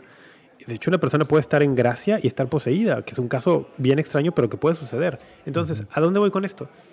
El- una persona que es una víctima en un ritual satánico perfectamente puede ser inocente en el sentido moral, o sea, no, no tener ninguna culpabilidad moral. Para que un daño, como el grave daño del pecado mortal suceda, y lo hemos dicho muchas veces, tiene que, tienen que coexistir tres circunstancias. Una materia grave, conocimiento de que aquello es materia grave y consentimiento de participar de aquello que es materia grave. Entonces, aquí tendríamos que analizar, ¿es materia grave disfrazarte de vampiro, de zombie, de bruja? Ah, quizá no, quizá no puedas responder solamente con eso. ¿En qué contexto? ¿Para qué? Sí, pero, esa- esa es pero, que- pero de suyo disfrazarse de una cosa no bonita, ¿es lícito o es ilícito? El, si es ilícito, si decimos que nunca se puede uno disfrazar, o, o que por sí solo disfrazarse, mejor dicho, porque lo de si nunca es ya es la circunstancia, si decimos que nunca uno se puede disfrazar, entonces tienes que anular el teatro, el cine, eh, cualquier celebración de carnaval, o sea, no, no te puedes disfrazar. No te puedes disfrazar. O tienes, en México tienes que anular las pastorelas, porque las pastorelas siempre tienen un diablo o varios diablos, y hay gente que se disfraza de diablo. Entonces, no, no puedes disfrazarte de diablo. Pero, Pero ahí no entra el tema de que el fin, ¿verdad? Pero Aunque entonces- estés. ok, pero entonces sí. aquí, aquí vamos a ver que el solo hecho de disfrazarse de diablo no puede ser suficiente para condenarlo. O sea, el objeto no es malo. Porque en una pastorela alguien se disfraza de diablo y nadie diría que está haciendo Ok, algo malo. Ahora sí, hazlo Entonces, parte de un evento, como de tal, algo más el- allá, que el es objeto el que se como considera tal- que es algo terrible, que es lo peor de lo Ok. peor, que es el cumpleaños de está- Satanás, el inicio del año satánico, Ok. el peor día de las tinieblas, o no sé qué tantos Aunque fuera todo eso, que no lo es, tendrías que, se- tendrías que ser capaz de decir cómo es que disfrazarte tú de eso sin tú querer participar de eso consciente y voluntariamente te hace parte de. Y, o sea, el, el tema, Porque no, no hay conexión, no hay conexión. No te hace parte de si tú voluntariamente no quieres. aún sabiendo esto, que ya sé que no es verdad, pero aún sabiendo que es verdad, esto y que el hecho de que tú participes fomenta que tu familia participe y abre puertas a irse Es metiendo no, a un mundo no así. abre puertas. No. No, no estoy hablando de puertas espirituales, sino de puertas de, de irse llevando en el sentido en el sentido de la celebración en sí, de Halloween, de, de ir caminando hacia más allá de, de, pues empieza como algo inocente y al ratito pues sí, y, y lo, todavía falta el tema de trick or treat, ¿verdad? De Sí. lo que significa y cómo se obtienen los dulces o qué pasa si no se obtienen los dulces y, y el, cómo hay ciertas analogías ahí que se hacen también para atacar ese tema, ¿verdad? Por, por pues sí, pues por del demonio, etcétera, etcétera. Pero, pero esta otra parte, repito, de, del hecho de, de tú estar con tu participación fomentando algo que es del diablo, aunque, aunque no estés tú, o sea, simplemente por el hecho de participar, estás tácitamente apoyándolo y, públicamente estás influenciando que otros lo vean Pero- como algo normal. El hecho de que es el cumpleaños de. Satanás. Pero aquí. es- Ya sé que ten- estoy asumiendo eso, ¿verdad? No, pero exacto, que tendríamos que regresar al primer punto. No lo es. O sea, no es todo eso. O sea, este punto es como decir... Por eso, por de eso todos los otros argumentos no dicen- valen, es lo que tú dices. De origen, esto es una cosa satánica y por lo tanto cualquier cosa derivada está manchada por ese origen. Y el tema del escándalo, ¿cómo Oh. funciona aquí? Espera, déjame, déjame nada más resolver esto primero. Dicen, de origen es una cosa manchada por satanismo y por lo tanto cualquier cosa derivada eh, no sería posible eh, para ti lícitamente usarla. Ojo, ahí hay un error moral. Porque, en primer lugar, no es de origen satánico, no lo es, no lo es, es de origen litúrgico católico. Pero aunque lo fuera, podrías tú encontrar quizá alguna manifestación derivada en el tiempo que te haría caer en una categoría que en este podcast hemos tratado muchas veces y que se llama cooperación material remota, Remota. con el mal. No entender estas cosas, por eso es tan importante y por eso hicimos tanto énfasis en esto. No entender estas cosas luego te hace perder el contacto con la realidad católica en estos otros temas. El, aunque algo fuera de origen malo, si, el- si tu participación es remota y además material, ¿cuál es la diferencia entre una participación material y formal? Que la formal voluntariamente quieres participar del mal. ¿Sí? Una cooperación material es que tú no tienes voluntad de participar en ese mal. Tu intención es otra. Como lo hemos es dicho otra. un millón de veces, esto no lo inventó Rafa, no lo inventó el Papa Francisco. teología moral. Teología moral que viene desde San de San Pablo. Alfonso ¿verdad? María de Ligorio. Bueno, sí, pero San Pablo también No, está muy exacto, claro. ¿verdad? Es tradición católica. Pero entonces, incluso algo que fuera de origen malo, si la conexión es remota y no involucra mi voluntad, y hay razones justificadas para yo beneficiarme de eso, podría beneficiarme de eso lícitamente. Incluso cuando fuera de origen malo.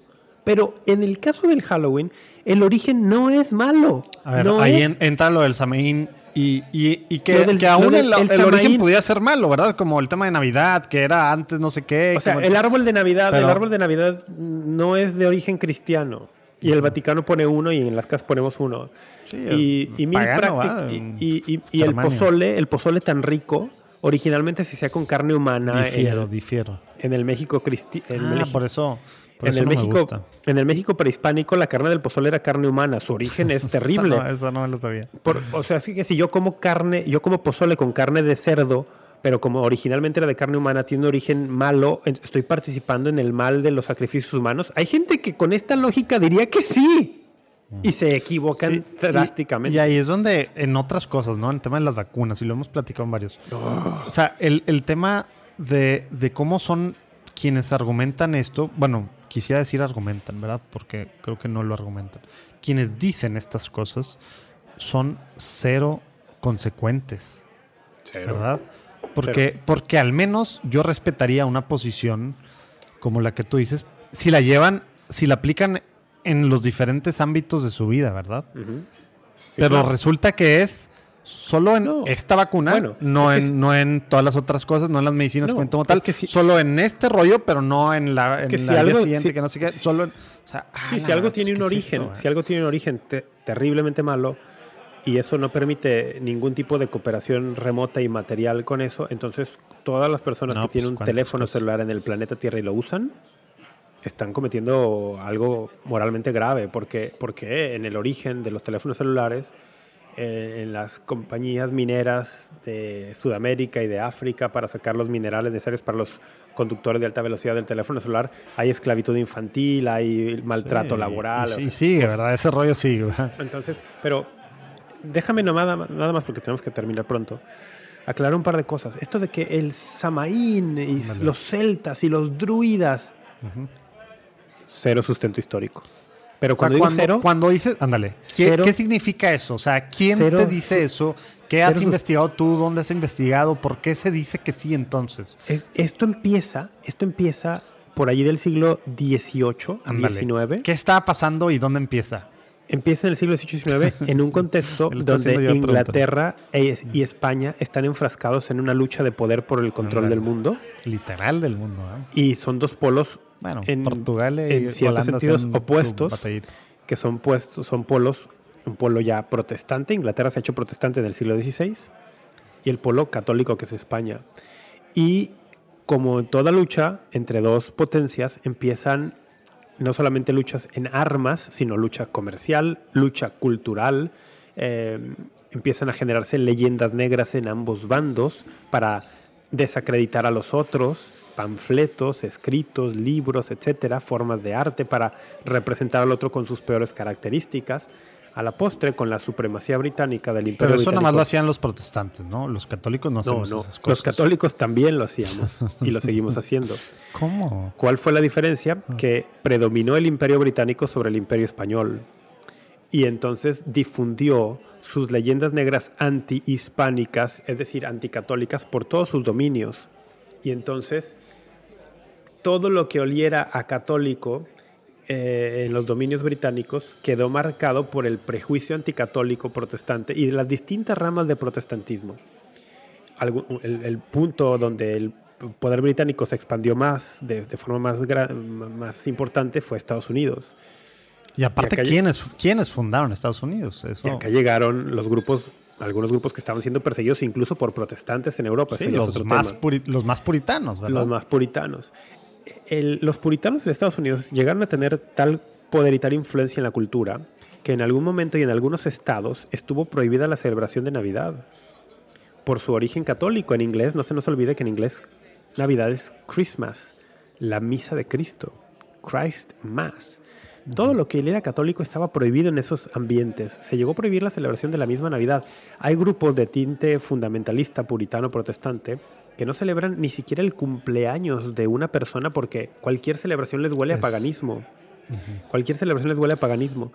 Eh, Hay, hay grupos que no bailan en Oye, una pero, fiesta. pero exacto, no, que nomás escuchan. celebración, el tema de la belleza, el tema de lo bonito, el tema de disfrutar, Mira, cualquier tema relacionado a placer.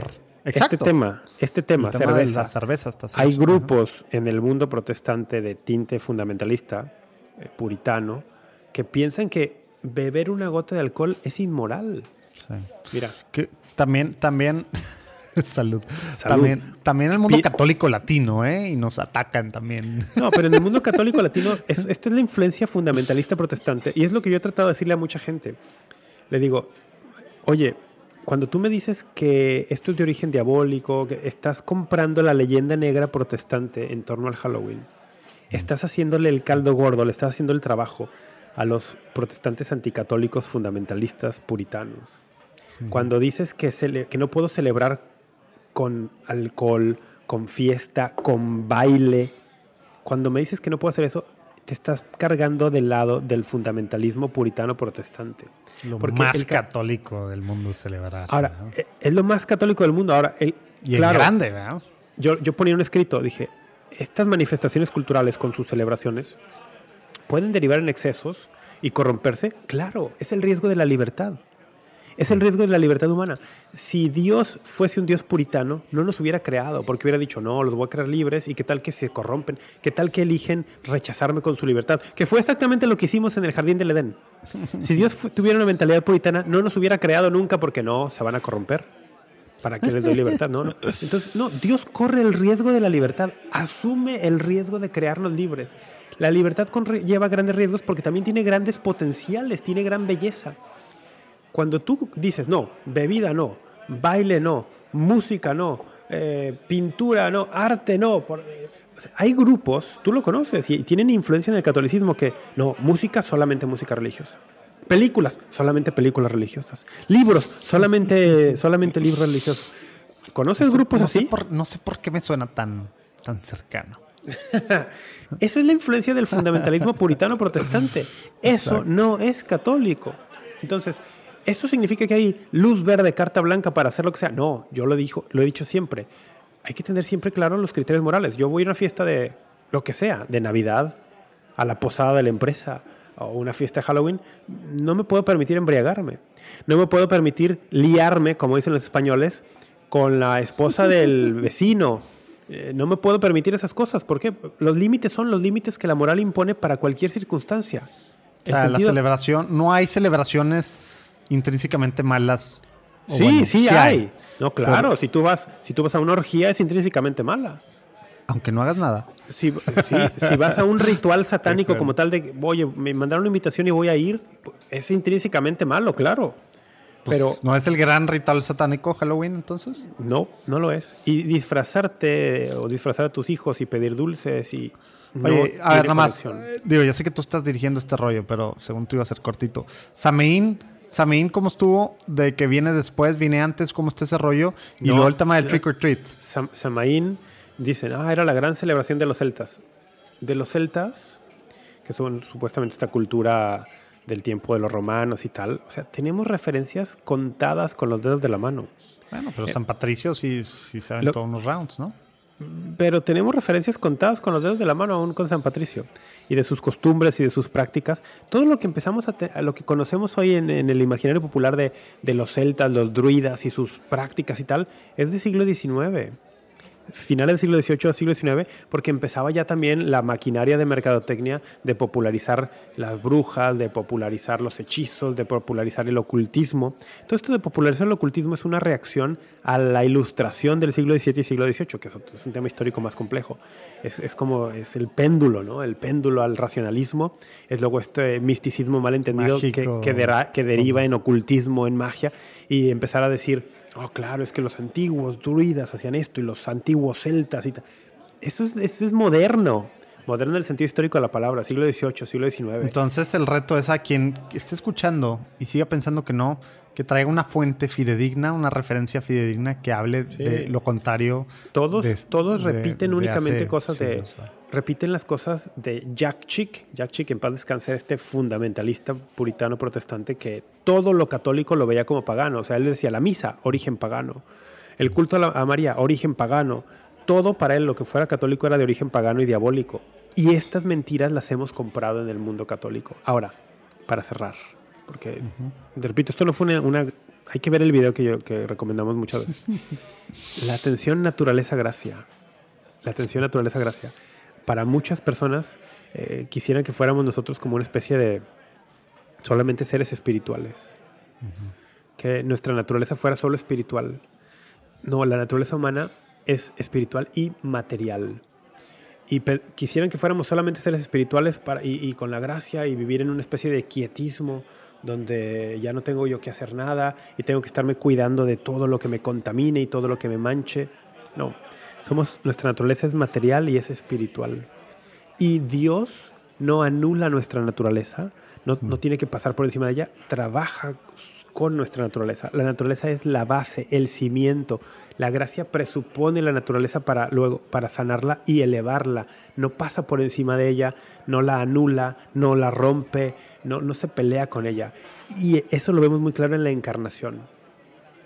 Cuando el, Señor, cuando el Señor se encarnó, nos dijo a todos de una vez y para siempre, de forma definitiva, que la materia no es mala que la materia es buena y es creada por él. Y lo que hay de fondo en estas corrientes del puritanismo, que es mucho más antiguo que el puritanismo, porque el puritanismo es una rama protestante y el protestantismo viene del siglo XVI, pero lo que hay de fondo es maniqueísmo, es gnosticismo, es este ver con sospecha todo lo que tenga que ver con la materia todo lo que tenga que ver con, con la carne, es ver con sospecha la bebida, es ver con sospecha el baile, es ver con sospecha el sexo. Que son malas interpretaciones ahí sí de cosas de San Pablo, ¿no? También. No, no, no, necesariamente. O sea, sí lo, lo, malinterpretas, pero recordemos que en los primeros siglos el cristianismo, las primeras décadas incluso, peleaba mucho contra los gnósticos y contra los manicos. El gnosticismo tenía esta visión dualista donde decía, el espíritu es bueno, la materia es mala todo lo que sea materia es malo, el espíritu es bueno. Platón mismo tenía una visión más o menos. Estaba pensando tal cual en Platón, pues él era dualista siempre. Platón tiene una visión así un poco,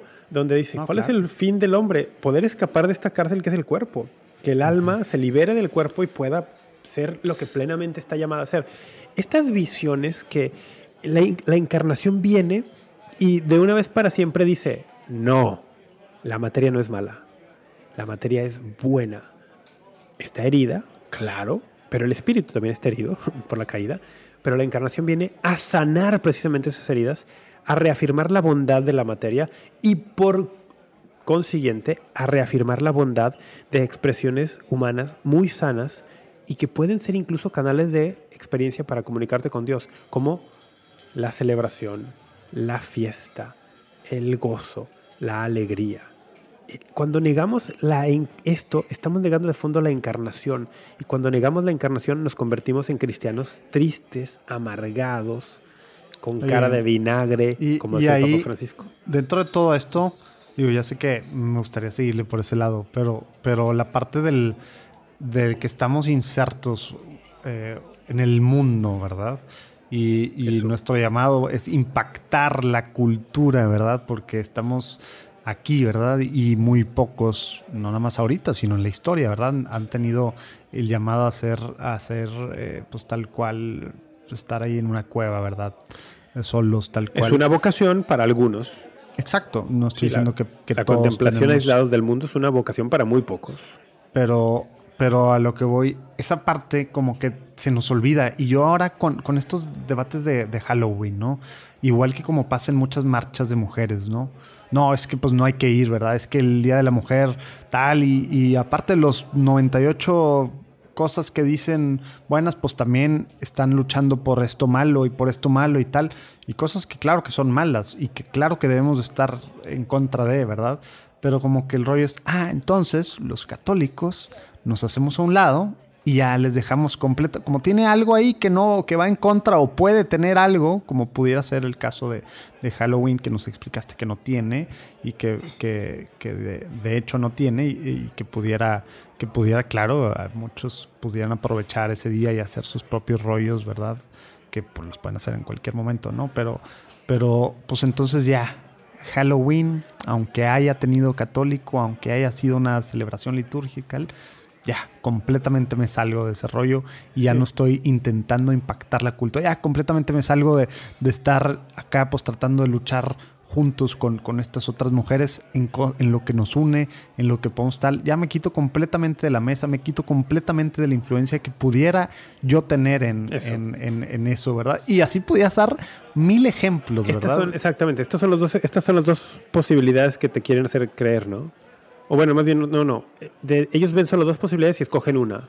Es, me meto profundamente al mundo para desde dentro del mundo con mi vocación cristiana, impactar el mundo, o me alejo y me protejo del mundo para no contaminarme del mundo. El- la encarnación nos muestra cuál es el camino cristiano. El ¿Qué? Señor se encarnó, se hizo hombre, para venir a vivir entre nosotros, habitar entre nosotros, Juan 1.14, para comer con bebedores y con pecadores. Lo acusaban de eso. Claro. Lo acusaban. los- Oye, este come con pecadores. Come de la con, ley, los come, con come con publicanos. Que son Por- a los que les por- choca ahora también. ¿Por qué se junta con publicanos y pecadores? ¿Por qué va a su casa y come con ellos? Fue a la casa de publicanos. El, Tú sabes que eh, en el tiempo del Señor, los, los más puristas, los más puristas, decían que si entrabas a la casa de un publicano te contaminabas. Claro, no, pues era parte de. Y entonces no entraban. Y el Señor va y entra y muestra que no te contamina. Al contrario, tu amor, tu belleza, irradia Impacta. Y los santifica o puedes santificarlos. Ahora, Híjole, qué tanto me dan ganas de entrarle a eso que acabas de decir de, de estas dos tendencias y cómo, cómo Pues se ha malinterpretado en, en muchos movimientos, en muchas que- partes de la exacto, hay que iglesia. en decirlo. muchas- Esos movimientos en mucho católicos Todo, ¿verdad? De solo es- hacia adentro, todo hacia adentro y no tengo amigos de fuera, no hago nada de fuera, solo veo todo, solo consumo todo lo. los movimientos católicos que tienden a arrinconarse y protegerse, poner una muralla para no contaminarse con el mundo, son anti anti-encarnaciones. Ah, ah, Es que estoy pensando en inglés. Son anti-encarnación.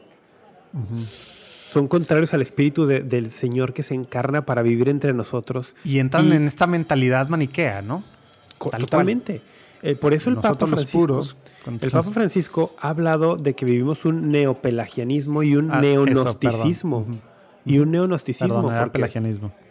entonces, eh, y no, y, y- y es un también. neonosticismo. Entonces, sí, claro, caen en esto.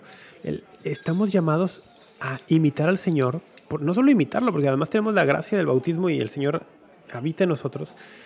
Tenemos que entrar en el mundo, compartir la naturaleza del mundo y elevar la naturaleza del mundo. No podemos elevar la naturaleza del mundo si nos ponemos en una esquina y levantamos una muralla entre nosotros y el mundo para no contaminarnos. Al final de cuentas también hay que decirlo. Yo veo algo positivo en estas personas y lo veo cada año. En, alguien me decía ayer, oye, no te desespera todos los, todos los comentarios, todo lo que te están diciendo. Porque hay personas que me dicen pues que me, que me poseyó el diablo, que ya me perdieron, que dejé de ser católico. Una cosa Oye, que me... oye, que- tienes que platicar otra que me platicaste antes de la grabada. ¿Qué es lo que te dijo alguien? Que por qué estabas ¿no? así. Sí. No, es que alguien dijo que seguramente las vacunas estaban nublando el espiritualidad de todo el mundo que estaba defendiendo el Halloween. El- Eso pero está buenísima, güey. Eso si tuvieras que ponerle un trofeo a uno de los comentarios. Sí. Deja tú el de la posesión y todo eso, pues dices, eh, pero el rollo de que las vacunas tomaron Nublan tu la espíritu espiritualidad. y por eso hablas del Halloween así. ya sé, Está buenísima, ya sé, tienes que está admitirlo. buenísima. Eh, Sí, es muy, es muy buena, que pero se requiere realmente mucho. no me, no, me, no me da risa porque me preocupa mucho. Me preocupa mucho, ¿sabes qué me preocupa mucho? Una tendencia que vi en muchos comentarios. Personas que me dicen, ah, desde que, ¿de qué te sirve tantos estudios y ahora que estás estudiando tus grados altos, eh, si promueves, y, promueves esto? Y luego, de hecho, algunos lo, lo atribuían. Cuando no habías estudiado tanto...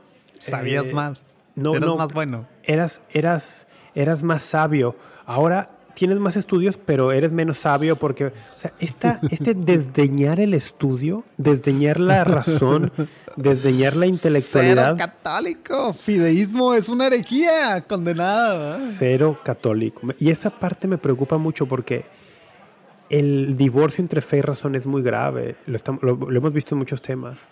Y, El- está, el- y el lo hemos hablado, ¿no? Cooptados por, no sé por ca- o sea, pides, les pides argumento, les pides un sustento, una referencia, algo, están, es- no lo estás no viendo, o sea, ¿cómo? No lo quieres Mira, ver. Te voy a decir las de la referencias que me bronca, decía. ¿verdad? Las referencias son una, un screenshot de una De un meme. de- no, no es un meme.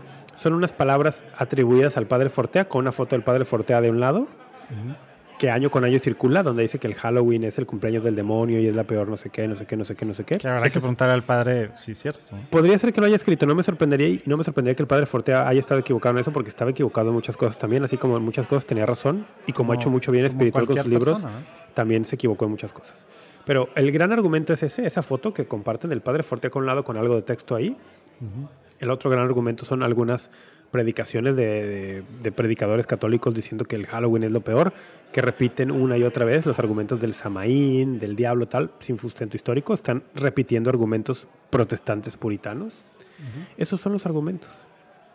Esos son los, yo cuando digo, oye, pero la, esto tuvo un origen litúrgico, se pudo corromper, seguro, como martes de carnaval, como la misma Navidad. Esto no significa que yo no pueda celebrar de forma sana, porque que alguien celebre Navidad con renos y nieve no significa que yo no pueda celebrar de forma sana. No, o sea, no se sigue, no se sigue. Por eso hablo de Halloween en plural, como podemos hablar de Navidades en plural. Pero no hay argumentos, hay un divorcio entre fe y razón, hay un desdeñar el, el estudiar, hay un pensar que la verdad viene de revelaciones privadas o de sacerdotes exorcistas y que entonces podemos desdeñar toda la tradición intelectual, toda la tradición intelectual católica. Eso es gravísimo. Eh, el pensar que, nuestra naturaleza es solo espiritual y no material. Fíjate, el, el que la gente no entienda esto, bueno, mucha gente no entienda esto, está también en el fondo de por qué hay muchas personas que siguen creyendo equivocadamente, vayan a nuestros episodios anteriores, siguen creyendo equivocadamente que en el Vaticano se adoró una, una deidad pagana. Hay personas que siguen creyendo eso. En el fondo es no comprender la encarnación de Cristo, la relación entre gracia y naturaleza, cuál es nuestra naturaleza, cómo Dios nos redime, cuál es el rol del cristiano en el mundo. Son muchas cosas.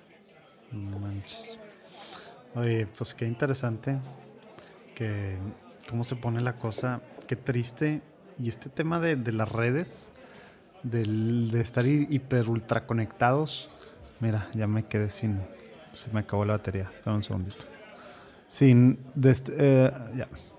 Este, este tema de estar hiper ultra conectados y tener ahora al alcance tantas buenas cosas, en vez de ayudarnos, resultó lo peor, ¿verdad? O sea, nos vamos por la fácil, por el amarillismo, con, por los espejitos, por, portal y como tú dices, se le da peso más a un exorcista, un influencer, un, un youtubero, tal, un, meme que al magisterio, que a la doctrina, que a la tradición. que, espera, y no solo el magisterio y la doctrina, el sentido común. Ah, bueno, la, razón. La razón el usar la razón. ¿No sabes cuántas personas, en lugar de darme un argumento, comentaban con un enlace a alguna predicación de alguien? Y yo, honestamente, te lo, digo aquí porque no tengo ningún empacho en decirlo, esas las borro. Y alguien me dice, no lo borre, aguante. Le dije, no, no, ponme un argumento tuyo y que tenga que ver con lo que yo estoy diciendo y lo, lo, discutimos en mi muro, pero no te voy a permitir que vengas a poner un link en mi muro que alguien le pueda dar clic y se malinforme o sea, se malforme en mi muro, no. En tu muro pon lo que quieras. En el mío no vas a compartir. En el mío no vas a compartir. en tu muro. En el mío no vas a compartir cosas que están promoviendo mentiras protestantes puritanas. Si tú quieres ponerme algo, te lo debato. Pero si, me, si tu argumento es un link de algo que malinforma, lo voy a borrar. Lo voy a borrar. Entonces, así, así las cosas con el debate y la controversia anual de Halloween. Otro tema que luego gente que, que, ni siquiera lo considera, ¿no? Porque yo, yo, todo esto empezó porque compartí unas fotos de algunos niños disfrazados y los dulces mexicanos que yo repartí en, en el trunk or treat al que fui en una parroquia. en, en, una parroquia aquí en San Luis, Missouri.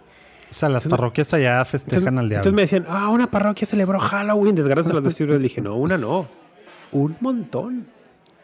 Un montón. Y ahí en el sitio, hace varios años compartía en el sitio de Word on Fire del obispo Robert Barron.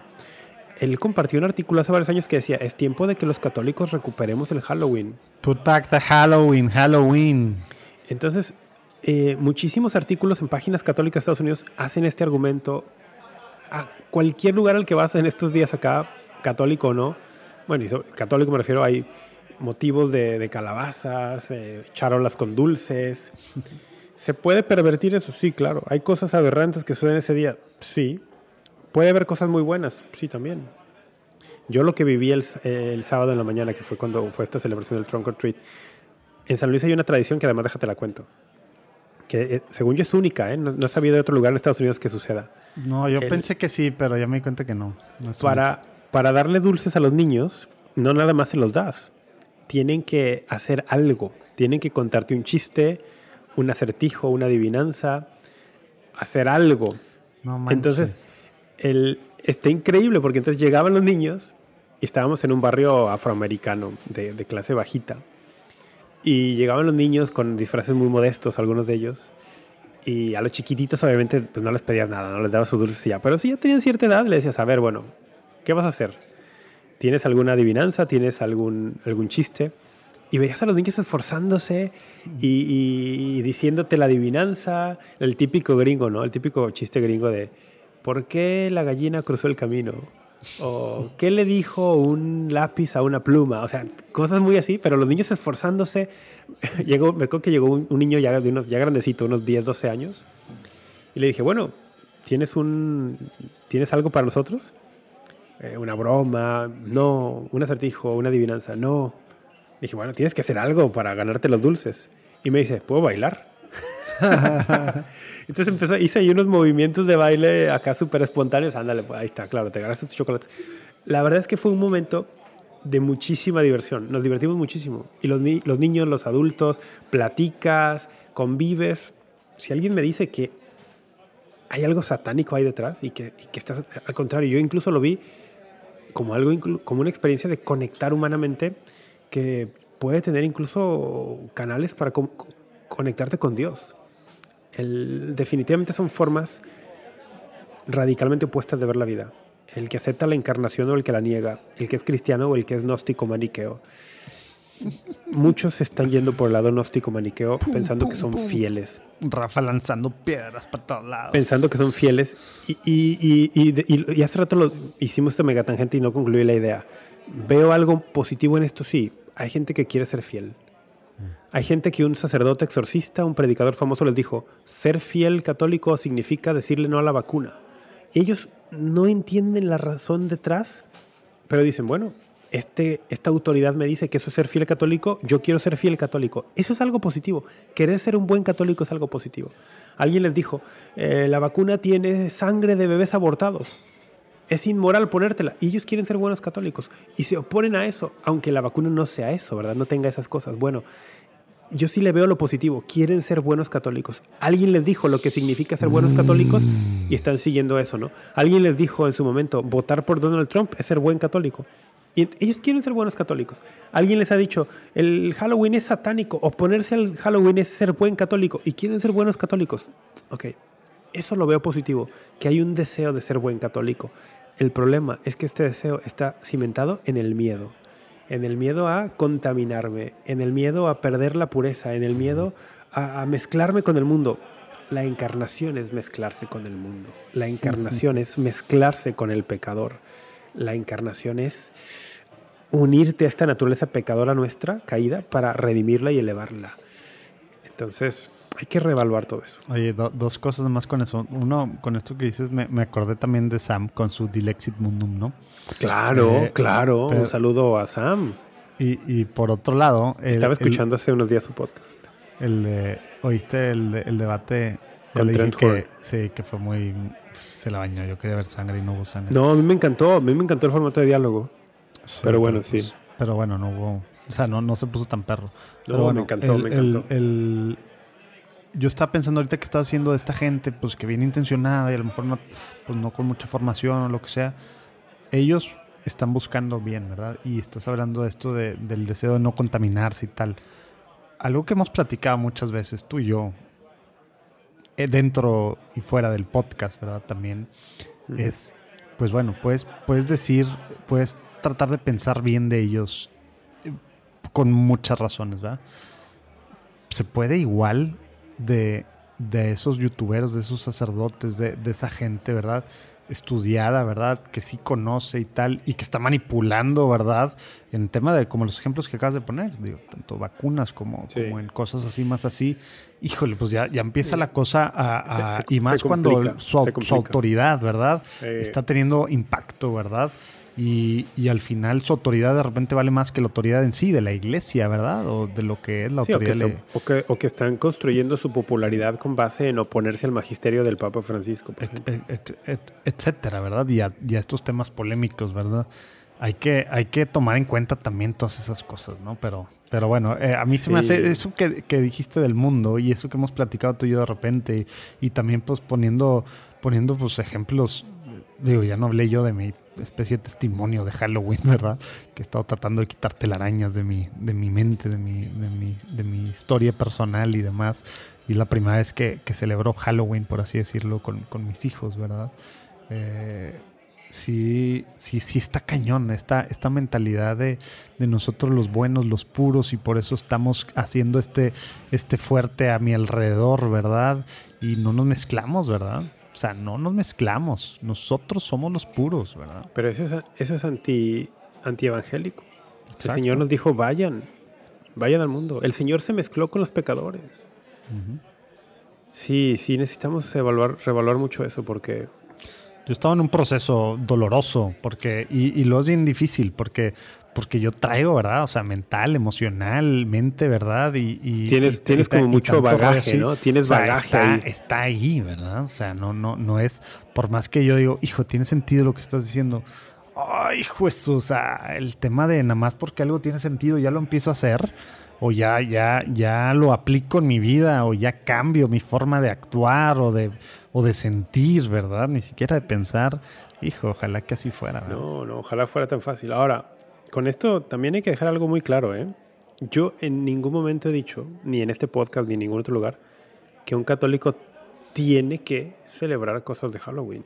No, hombre. No, y, digo, no creo que nadie no, lo no, así, no, no, tiene que, no, no, para nada. De hecho, incluso es algo muy cultural del mundo anglosajón. A mí me parece está ajeno en el mundo mexicano y, y o por latinoamericano. Eso está, sí, y por eso también se malentiende más, ¿no? Sí, pero no, nunca he dicho que se tenga que, no. Lo único que pido es que a los católicos que deciden sacar a sus niños a pedir dulces o ir a una fiesta de disfraces, que no se les satanice, porque no es satanizable.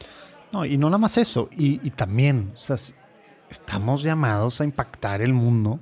Uh -huh. Es una cosa que está pasando y, y, puedes tú así aprovecharlo con tu familia para Hay que conectar, para conectar con los vecinos, para hacer esto, para, para disfrazarse, para platicar rollos, para explicarles el, el, sentido católico de esto, para yo, o sea, yo le he no dicho, manches, yo le he dicho con mis hijos, ¿verdad? Yo le he dicho si en tu si en tu colonia hay niños que salen año con año a pedir dulces, en lugar de poner tu letrerito de este hogar es católico y aquí no celebramos Halloween, cómprate los mejores chocolates que pueda tu presupuesto permitirte. Y ponles laxante. No, no es así. No es así. Si hay gente que hace cosas así es terrible. Claro, los papás, pues los papás, los papás tienen que ejercer huevos. prudencia con esto, como cualquier papá tendría que hacerlo siempre. No, pero digo, compra los mejores dulces que puedas permitirte y dales a los niños. De manera que digan, oye, en esa casa dan los mejores dulces. Esto es una forma de decir, el católico tiene que hacerse, San Juan Bosco decía, si queremos compartir a Cristo, tenemos que ser amables. Y amable en el sentido propio de la palabra. Tenemos que ser fáciles de amar. Uh -huh. Tenemos que ser fáciles de amar. Porque si quiero compartir a Cristo, Cristo pasa por mi persona para llegar al otro. Sí. Pero si yo no soy una persona fácil de amar, Cristo no va a llegar al otro por medio de mí. No va a llegar. Entonces, los mejores chocolates, carajo. Para que digan, oye, mira, en esa casa dan los mejores chocolates. Ese, ese señor, esa señora siempre tiene una sonrisa. No sé qué. Es, hay, que, hay, que, hay que ser así, pero bueno. Ya Dios se... te bendiga, etcétera. ¿Qué, qué, qué, cortito episodio, Rafa. Te qué cortito, qué cortito. Bueno, ¿cuál tema más traes? No, nada, ya vámonos. no, Oye, ya nos vamos. Ya nos vamos. Espero que no esté lloviendo.